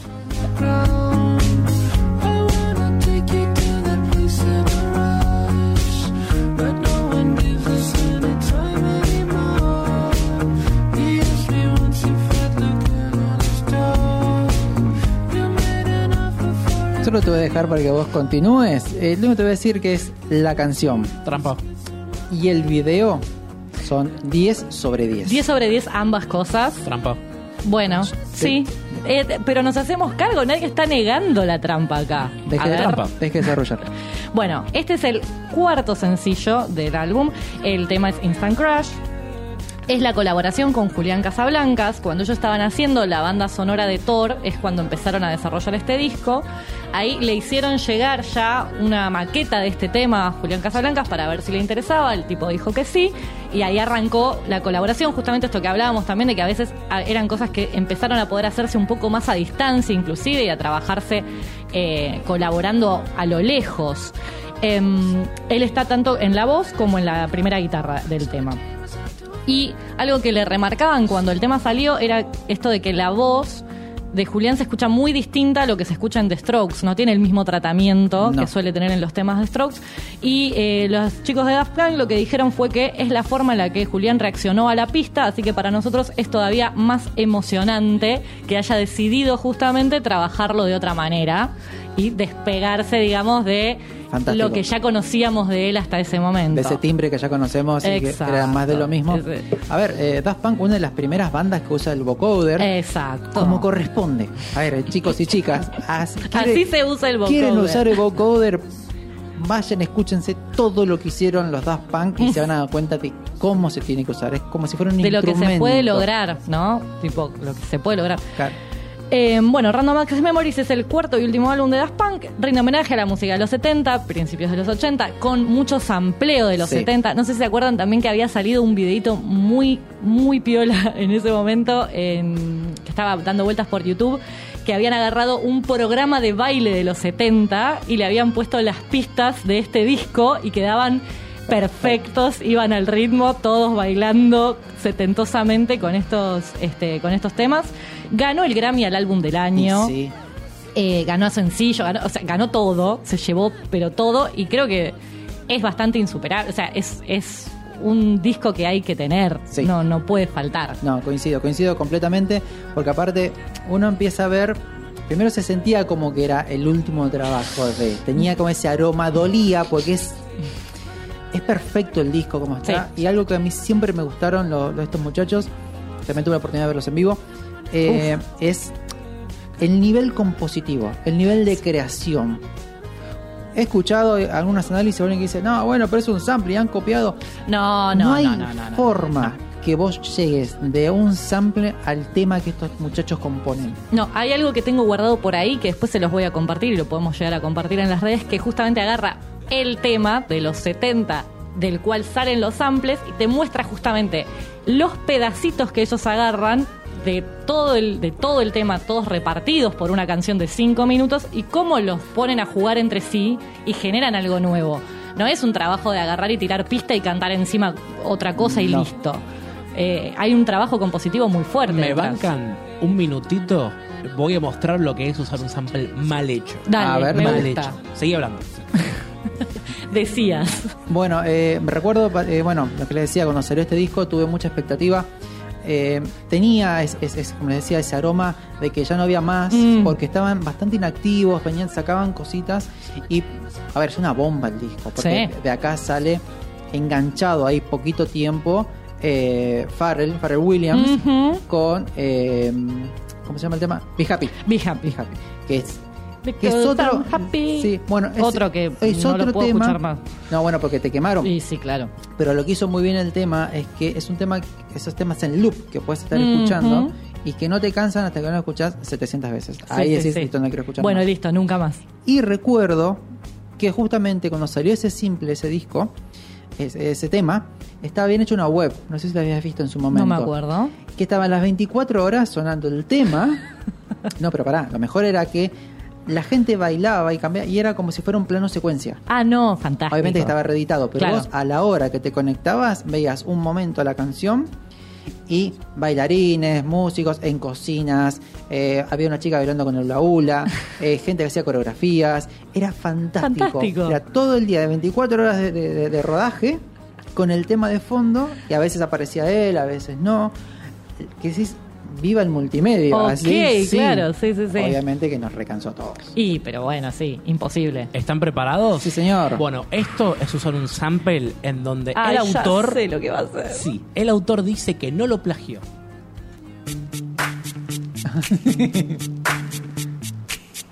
Yo, VIP. Let's kick it.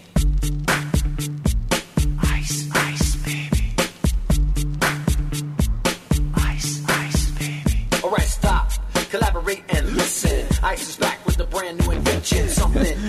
Encima está bien, porque, porque dice, ok, está, porque si no se van a dar cuenta. Bueno, basta.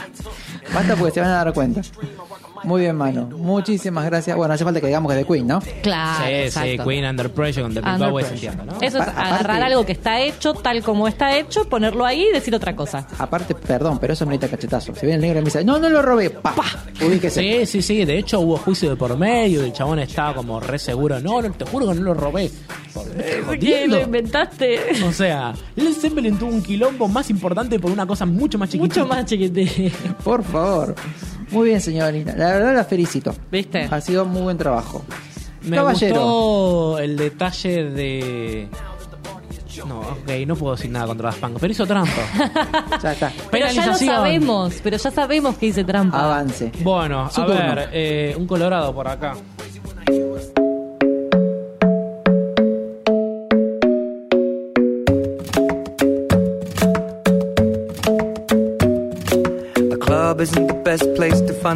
¿No les pasa que esta canción le parece un tiro en las pelotas? En realidad, todo este tipo de canciones. Porque acá acá te das cuenta del productor que está detrás, que va diciendo, bueno, el tema va a ir por acá si querés vender. Pero, pero demasiado, o sea, quemadísimo. Son temas que no escuchas muchas veces. Pero, Pero eh, Sonaba muchas veces, sonaba demasiado, todo el tiempo, ese es el tema. demasiado. no, pero que uno elige. Claro, sí, porque sí. esto lo vas a escuchar en un shopping. Lo escuchás cuando te subís al colectivo, lo escuchás cuando te bajás y entras a un local, lo escuchás cuando pones la radio común y corriente. Sí, no, horrible. Bueno, eh, voy a hacer un cambiezo loco. Yo tenía esto. Está muy bien. Pero como no puedo usar eso, voy a usar otra cosita. Eh, voy raro. A ver. Voy raro. Voy eh, punk pop, vieja, no vieja escuela, sino nuevo. Mucho heredado de la vieja escuela, mucho influencia de la vieja escuela. Te tiro este que en realidad salió en el 2013, año de Nancy, pero en el año 2014 con el videoclip le explotó. Otro, otro trampa, ¿ves? Vos también no, al final. no, no, no, no. Lately, I've been, uh-huh. I've been losing sleep, dreaming about the things that we could be. But baby, I've been, I've been praying hard. Said no more counting dollars, we'll be counting stars. Yeah, we'll be counting stars.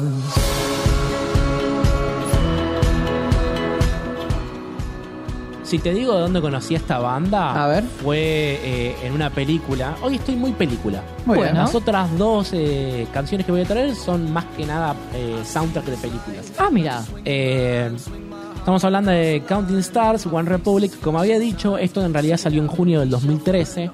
Pero el videoclip que tuvo, ¿cómo es que dice acá? 3 mil millones de vistas en los primeros dos días en YouTube. O sea, es un montón. Yo no sé ¿Qué te cómo es el tema de, de- de las escuchas, con las vistas, con qué sé yo. No sé cuál es el parámetro de un hit o no, pero me parece que a nivel video. Pero me un- suena hit. Me suena a, un- a mucha guita esto. Sí. Eh, esto fue en el, como te dije, en el YouTube, en el segundo día llegó a este pico. Y bueno, nada, terminó llegando en puestos número uno, número dos de Billboard eh, tras esa semana en Estados Unidos. Lo que había traído antes era Foo Fighters con Something From Nothing, o sea, del disco que le siguió. Sí. Eh, me arrepentí. Me parece que Westing Lights es un disco mucho más icónico. Te gané, te gané. Así que me ganó, está bien, pegó bien. Tendría que haber revisado Es lo que tenía. Bien. Eh, no sé si nos querés ir o. Cerremos, metamos una tanda, hacemos, damos vuelta al disco, seguimos con el lado B. Cerramos con el tema si querés. Dale, vamos con eso. Y volvemos con lo que nos Lo queda. que nos queda. Counting dollars, we'll be counting stars. Yeah, we'll be counting stars.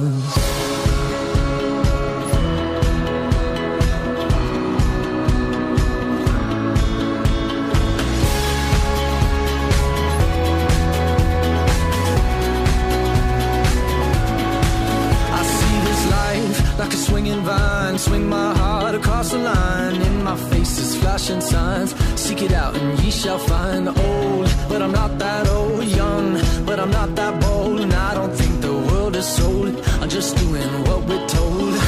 I feel something so right. Doing. And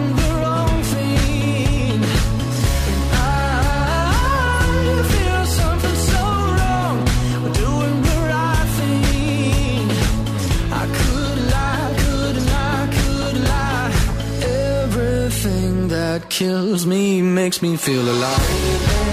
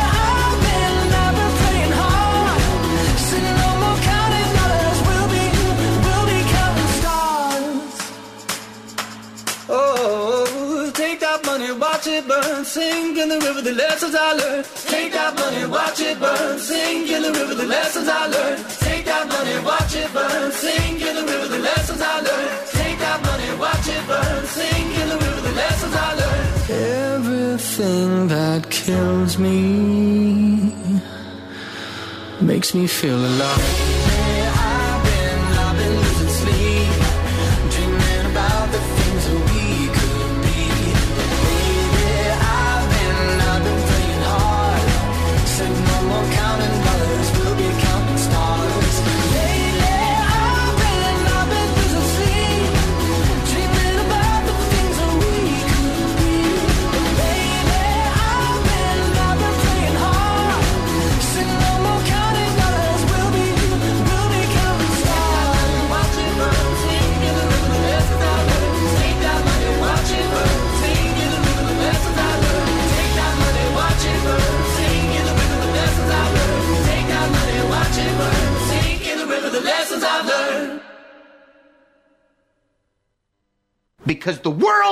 World run by the man. Who? The man. Oh, you don't know the man? Oh, well, he's everywhere. In the White House, down the hall, Miss Mullins, she's the man. And the man ruined the ozone, and he's burning down the Amazon, and he kidnapped Shamu and put her in a chlorine tank, okay? And there used to be a way to stick it to the man. It was called rock and roll. But guess what? Oh, no. The man ruined that too with a little thing called MTV! This is Rock and Roll Radio. Stay tuned for more rock and roll.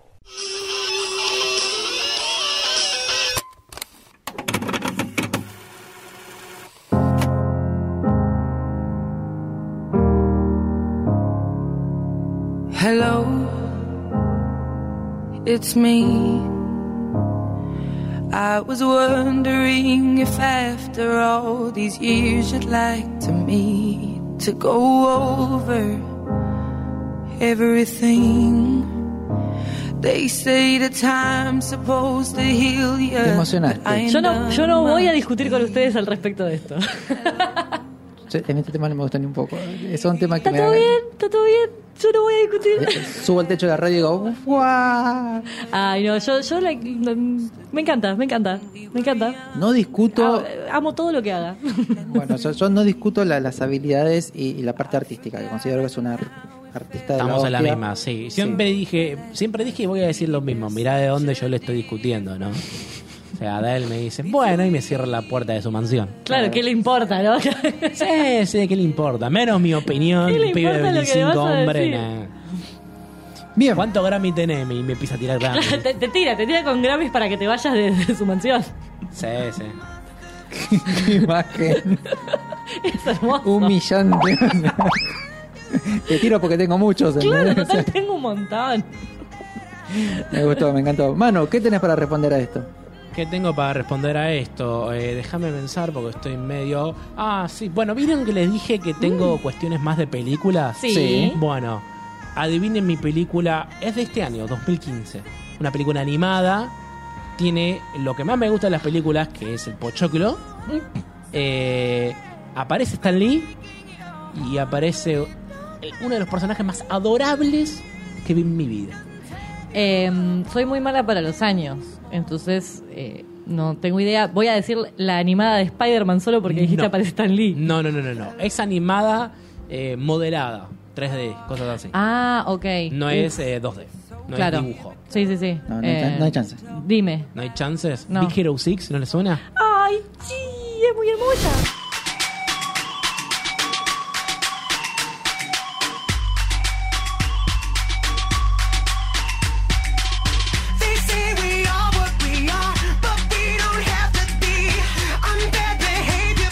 Vos mencionaste los Fall Out Boy. Bueno, sacaron un tema para esta película, Big Hero 6.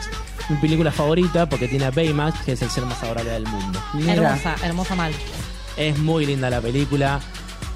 Pega muy bajo, como todo lo que hace Disney. Llorás, llorás. Llorás como loco, pero me encanta la película. Me parece tan linda. Si no, no vende. Si Disney no te hace sufrir, no vende. ¿Qué, te- qué tienes contra Disney vos? No, Disney, contra Disney se puede tener tantas cosas porque es una agrupación del mal. Eso es, es clarísimo. No, no. Mi frase de Disney que es culpable y responsable del 70% de la infelicidad del planeta. Con eso te digo todo. No sé si está. Era 50. es el problema de la Años. Es como el alcohol. Y después el último que vi se fue el 70. O sea, Es como el meme de Lo los Simpsons del alcohol que dice que la cerveza es el problema, la causa y la solución de todos los problemas del mundo. Bueno, Disney. Eh, nada, vengo flojito, eh, no vengo algo muy interesante. No viniste pateando puertas. No, no digamos. vengo pateando puertas. Pero, a ver, este punk es medio para vender, ¿no? Pan comercial. O para divertirse. Pop, pop para divertir. Poche- eh, pochoclo, es para Es pochoclo. pasarlo bien. nada Pero más. a mí me, me- siempre me gustó. Hay varios temas que me gustan. Todo muy producido, todo muy comercial, todo muy vista de negocio. Muy preparado. Pero lo hacen bien, qué sé yo. No rompen barreras, pero lo que hacen lo hacen bien. Eh, del año pasado tenía Centuries, que es un tema más conocido de ellos. Eh, pero bueno, me parece que no, no sé. Uh, tuve un año medio raro. La verdad que no, no quería hacer trampa como ustedes dos. Pero no, no sabía qué poner. Traje lo que pude. Bueno, vale. Por otro lado, en el top número 7. Vamos al siguiente. Teníamos esto.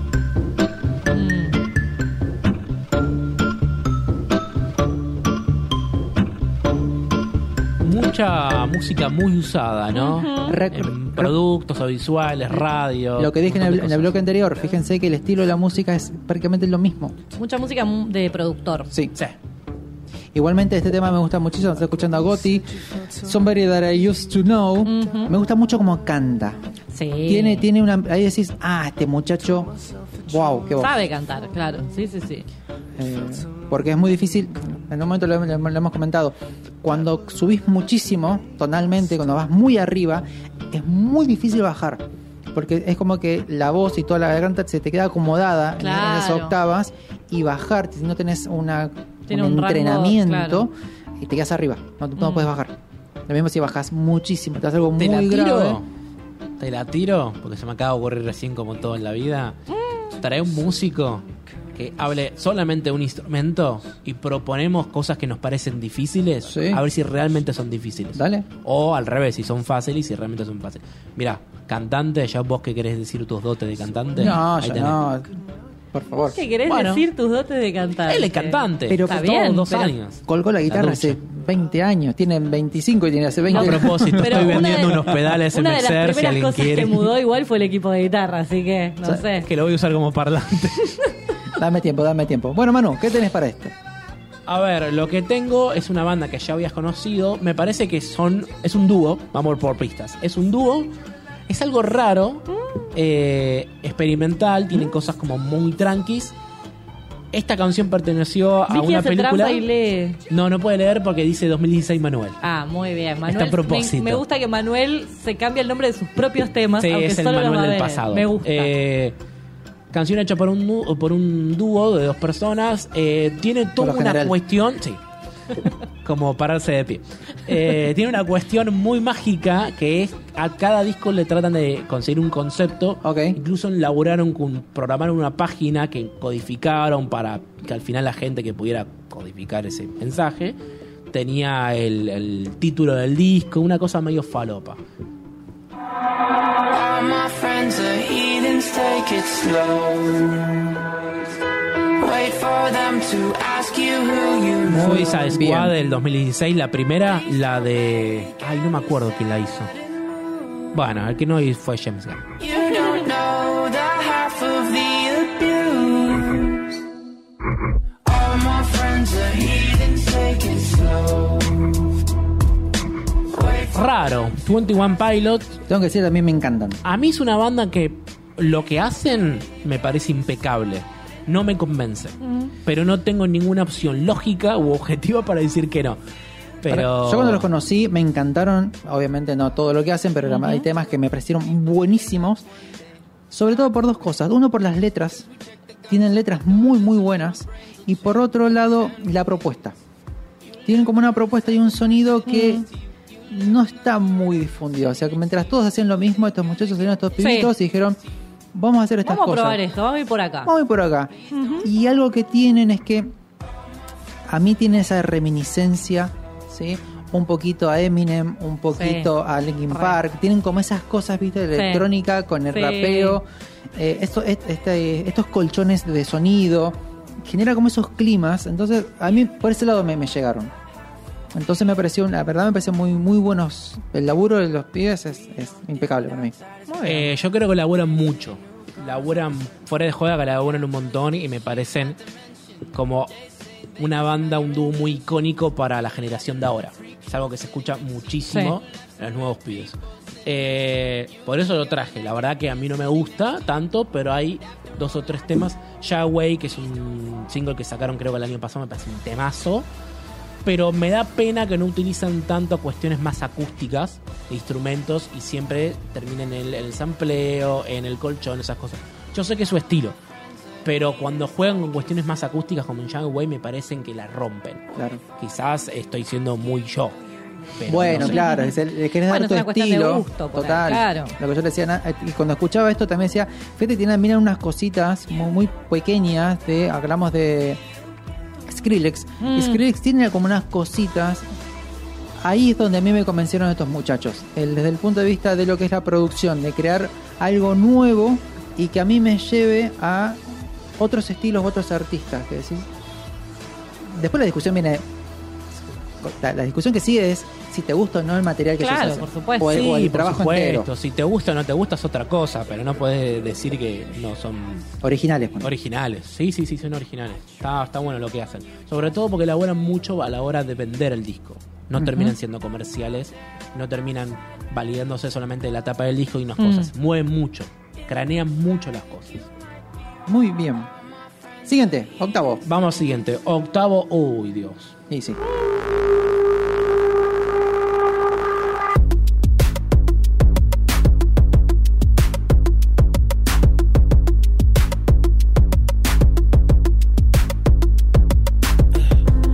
I'm trying to put you in the worst mood. P1 cleaner than your church shoes. Really point two just to hurt you. All red lamb just to tease you. No soporto de Weekend. A mí me perdieron. A mí me perdieron. Yo ya me fui. Yo ya también. Yo dije, bueno, gracias a la próxima. Gracias, vuelva prontos. Eh, ¿Vos, Nancy? Eh, este tema no, no lo banco mucho, eh, pero disclaimer. Me gusta Hay que cosas- usamos mis frases. Sí, hay, hay cosas del último tiempo que me llegaron distinto. Que dije, ah, mira, esto sí me gusta lo que está haciendo acá. Mira. También es, es claramente es muy productor. Él Sí. es un productor. Tiene muy claro lo que pone en juego, ¿no? Eh, pero como que esto sí, esto ya me cansa, me aburre, lo siento aparte muy gastado. Pero hay otras cosas que hizo después que me llegaron un poquito más. Sí, Bien. creo que la palabra es gastado. Eh, bueno, creo que. ¿Cómo se llama el nuevo tema que sonó por todos lados el año pasado? Eh, ah, algo de Lights. Ah, eh, sí, Blinded by the Lights. Sí. Ese me encanta. Ese está bien Ese tema me gusta mucho. Mm, También quemado, pero bueno, trajeron algo original, renovaron un poco la, la cosa. Sí, sí, sí. Esta época de Weekend me parece eh, un poco Ni. Ni. Eh, Pero después, bueno, se codieron con Ariana Grande, sacaron cosas más interesantes. va por otro lado, va por la Sí. venta. Bueno, ¿vos qué traes? 2017. Escuche, póngale play. The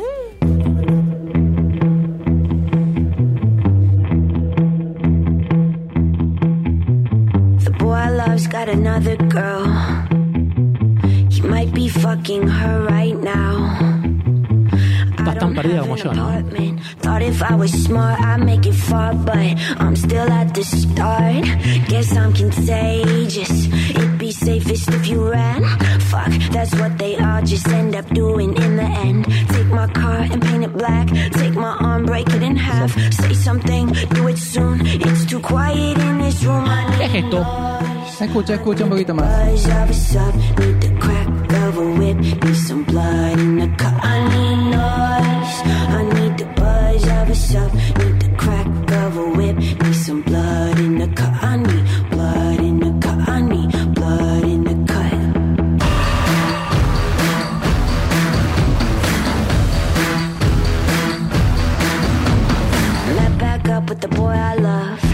Lo que estamos escuchando es K-Flay. Ok. Es una chica que es rapera y compositora, ¿sí? norteamericana. Pertenece esto a un disco que se llama Everywhere is Somewhere. Ok. A mí me encanta el Eh, disco. yo eh, necesito seguir escuchando esto. O sea, no sé lo que es, pero necesito seguirlo escuchando. Es súper adictivo lo que hace. Me encantó. Es súper raro y distinto.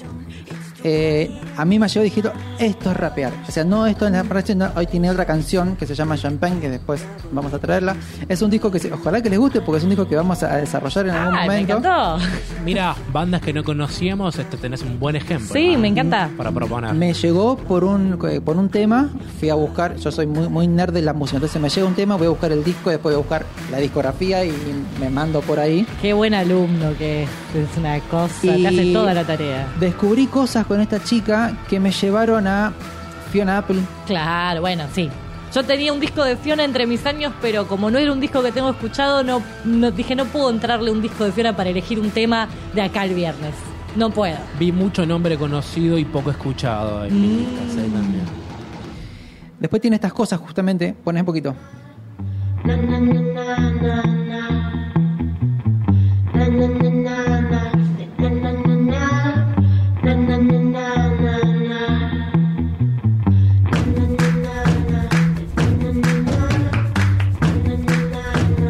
Aplausos y cosas ahí, ¿no? Fíjate la mezcla Es y cómo rompe ahora. Si de repente se, se hace grunge, de repente. Ahora.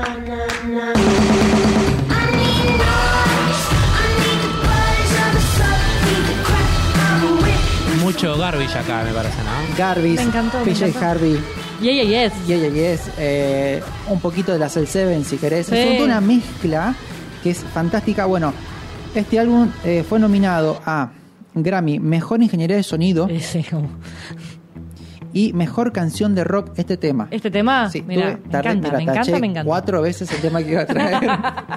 Dije, no, este, no el otro, no este, no el otro.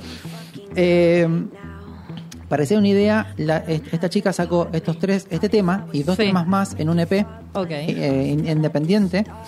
La escuchan en la discográfica, firma contrato, vuelven a grabar, vuelven a masterizar y sacan un disco completo. Entonces la mitad es el trabajo de ella que tenía trayendo Claro. y el resto que fue, fue- lo fue desarrollando lo a fue partir desarrollando. de tenerlo. Ok. Giró tanto en el 2017 que participó en bandas sonoras de Bojack Horseman, en jueguitos, el Forza, eh, Motorsport tengo. 7, De ahí lo a Need for Speed, a Far no, no, son todos de carrera, en la serie Billions Ah, mira. y en Riverdale. Ah, está, está todo. Riverdale. todo- Riverdale. Riverdale. La verdad que la rompió la pibita. Este lo que viene haciendo ahora es muy, muy bueno. No, esto me encantó, me encantó, ¿eh? Me gusta. Aprobamos, Brian, aprobamos. Aprobamos, aprobamos. Vamos al Esta vez no siguiente. hizo trampa. ¿Viste? Vamos a ver. Puesto número 9. Everybody get up.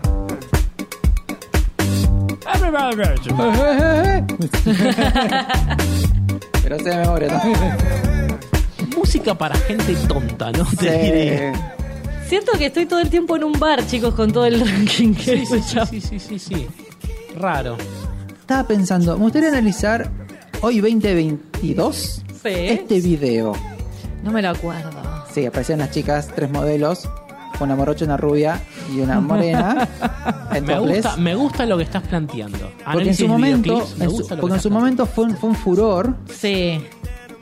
De hecho, una de las modelitos, eh, no me acuerdo, eh, Retapchotska, una cosa así, eh, después de ahí terminó casándose con un magnate.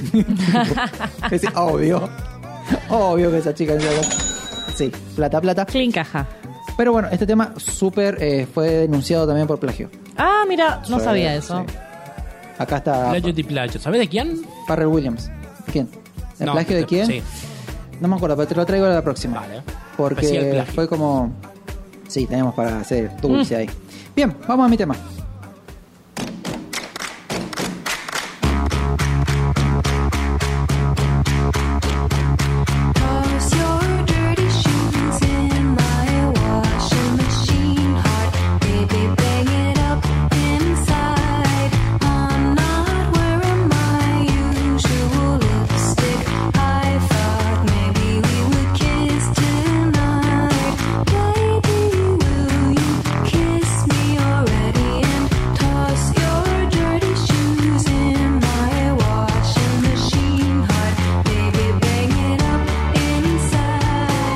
De decir el nombre del tema.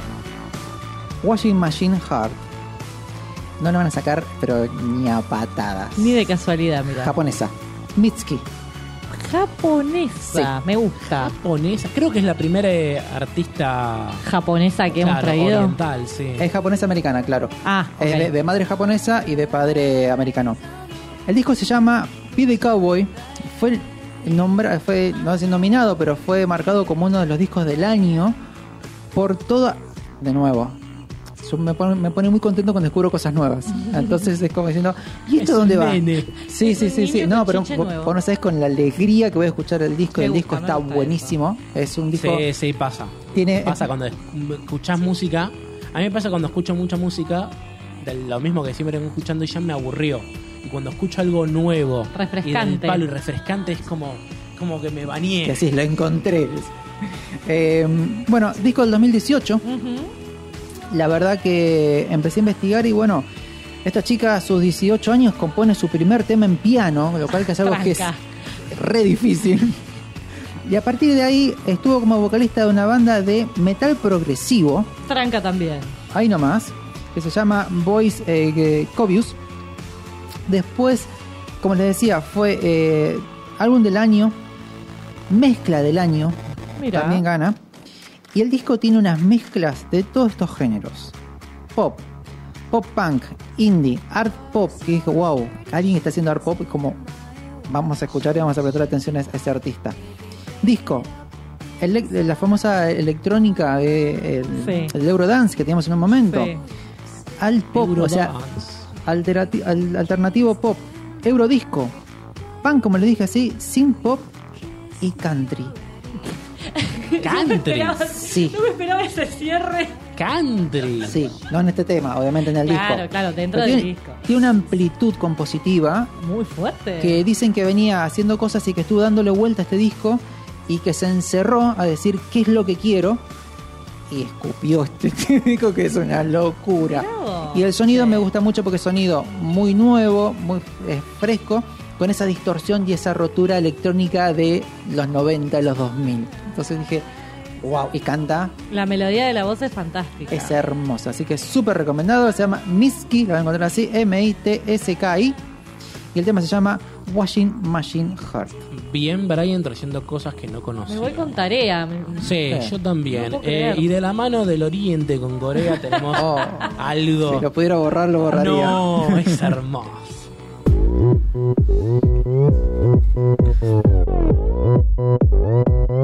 Opern Gangnam Style. Gangnam Style.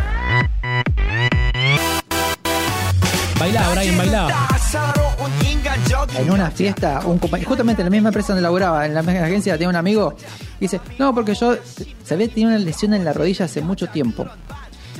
Dice, no, porque medio copeteado, ¿no? Dice, bueno, yo me sé el paso, que yo, un grandote de dos metros, y lo empezó a hacer, se volvió a esguinzar la rodilla. Eso es como. Qué necesidad. Es grave, es grave que te pase. Cuando tenés que explicar cómo te guinzaste la rodilla y diciendo, haciendo el pasito del Gangnam Style. Por Dios. ¿Cómo haces? Bueno. ¿Cómo haces para decirlo? Creo que es uno de los únicos One Hit Wonder que subió en un año y desapareció el No puede siguiente. haber subido de tal manera igual. ¿Qué nos pasó como sociedad para que esto No, suceda, no sé, es, es que es hipnótico. El señor bailando es hipnótico.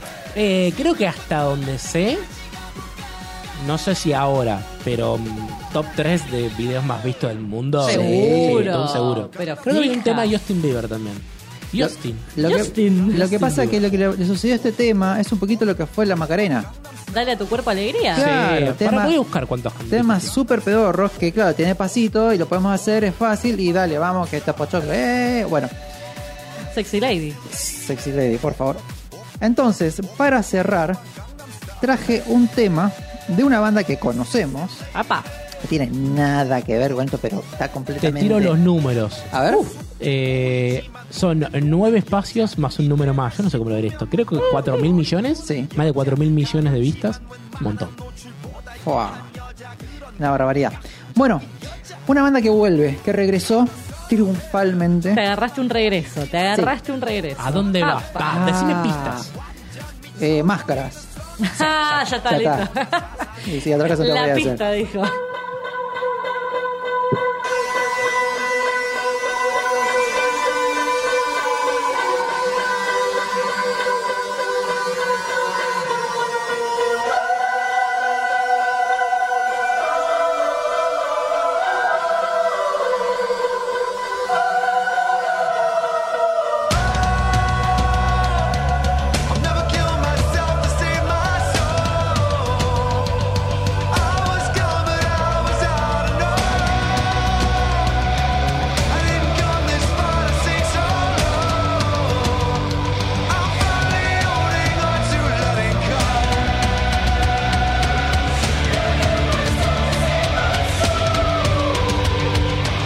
Locura que estamos escuchando es el regreso triunfal de Slipknot. We are not your kind. El tema se llama Unsainted. Ok. Y ahí tiene esto.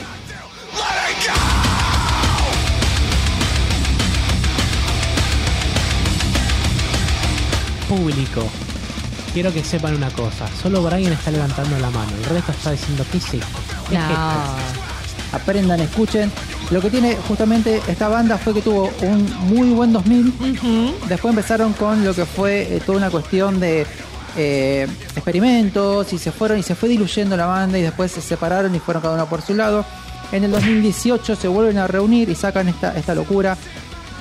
El disco va a salir en el 2018, pero tuvieron problemas con el percusionista, Mira, temas legales, y bueno, se demoró un poco. se dieron un par de piñas, como dice Sí. Manuel, con sus efectos. Eh, como les decía, es Es uno que de- estas bandas me traen a piñas.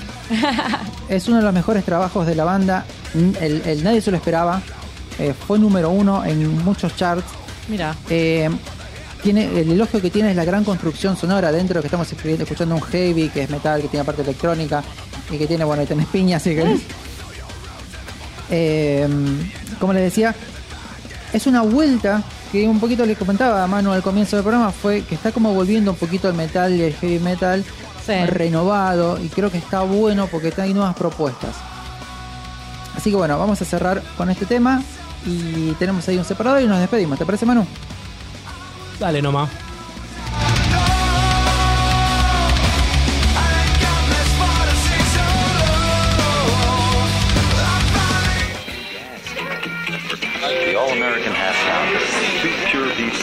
Lettuce, tomato. This is Rock and Roll Radio. Come on, let's rock and roll with the Ramones.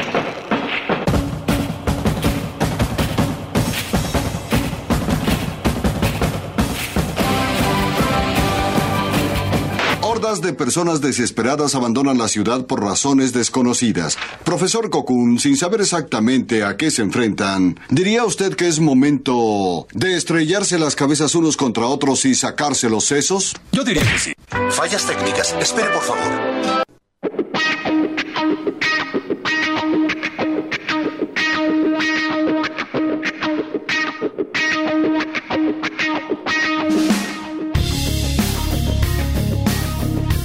Como una seda que esto y bajamos. Ay, pobre. claro. Se, se- se nos va esa necesidad de golpear a otra persona, por favor no lo hagan.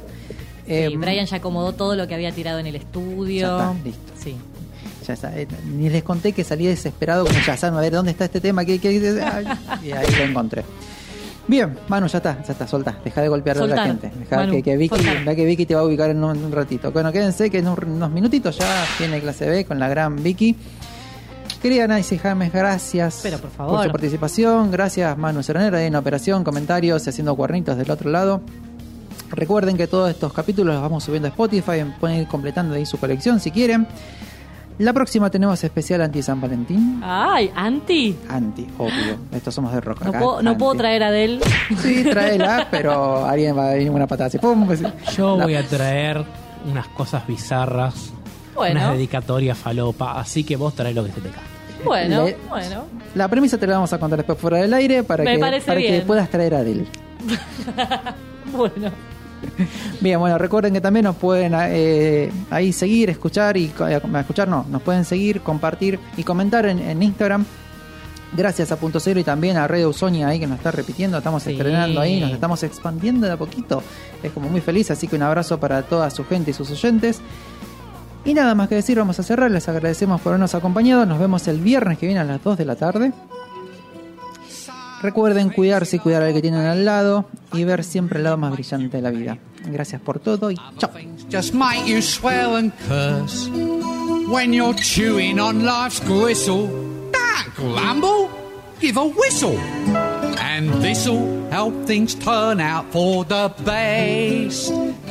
And always look on the bright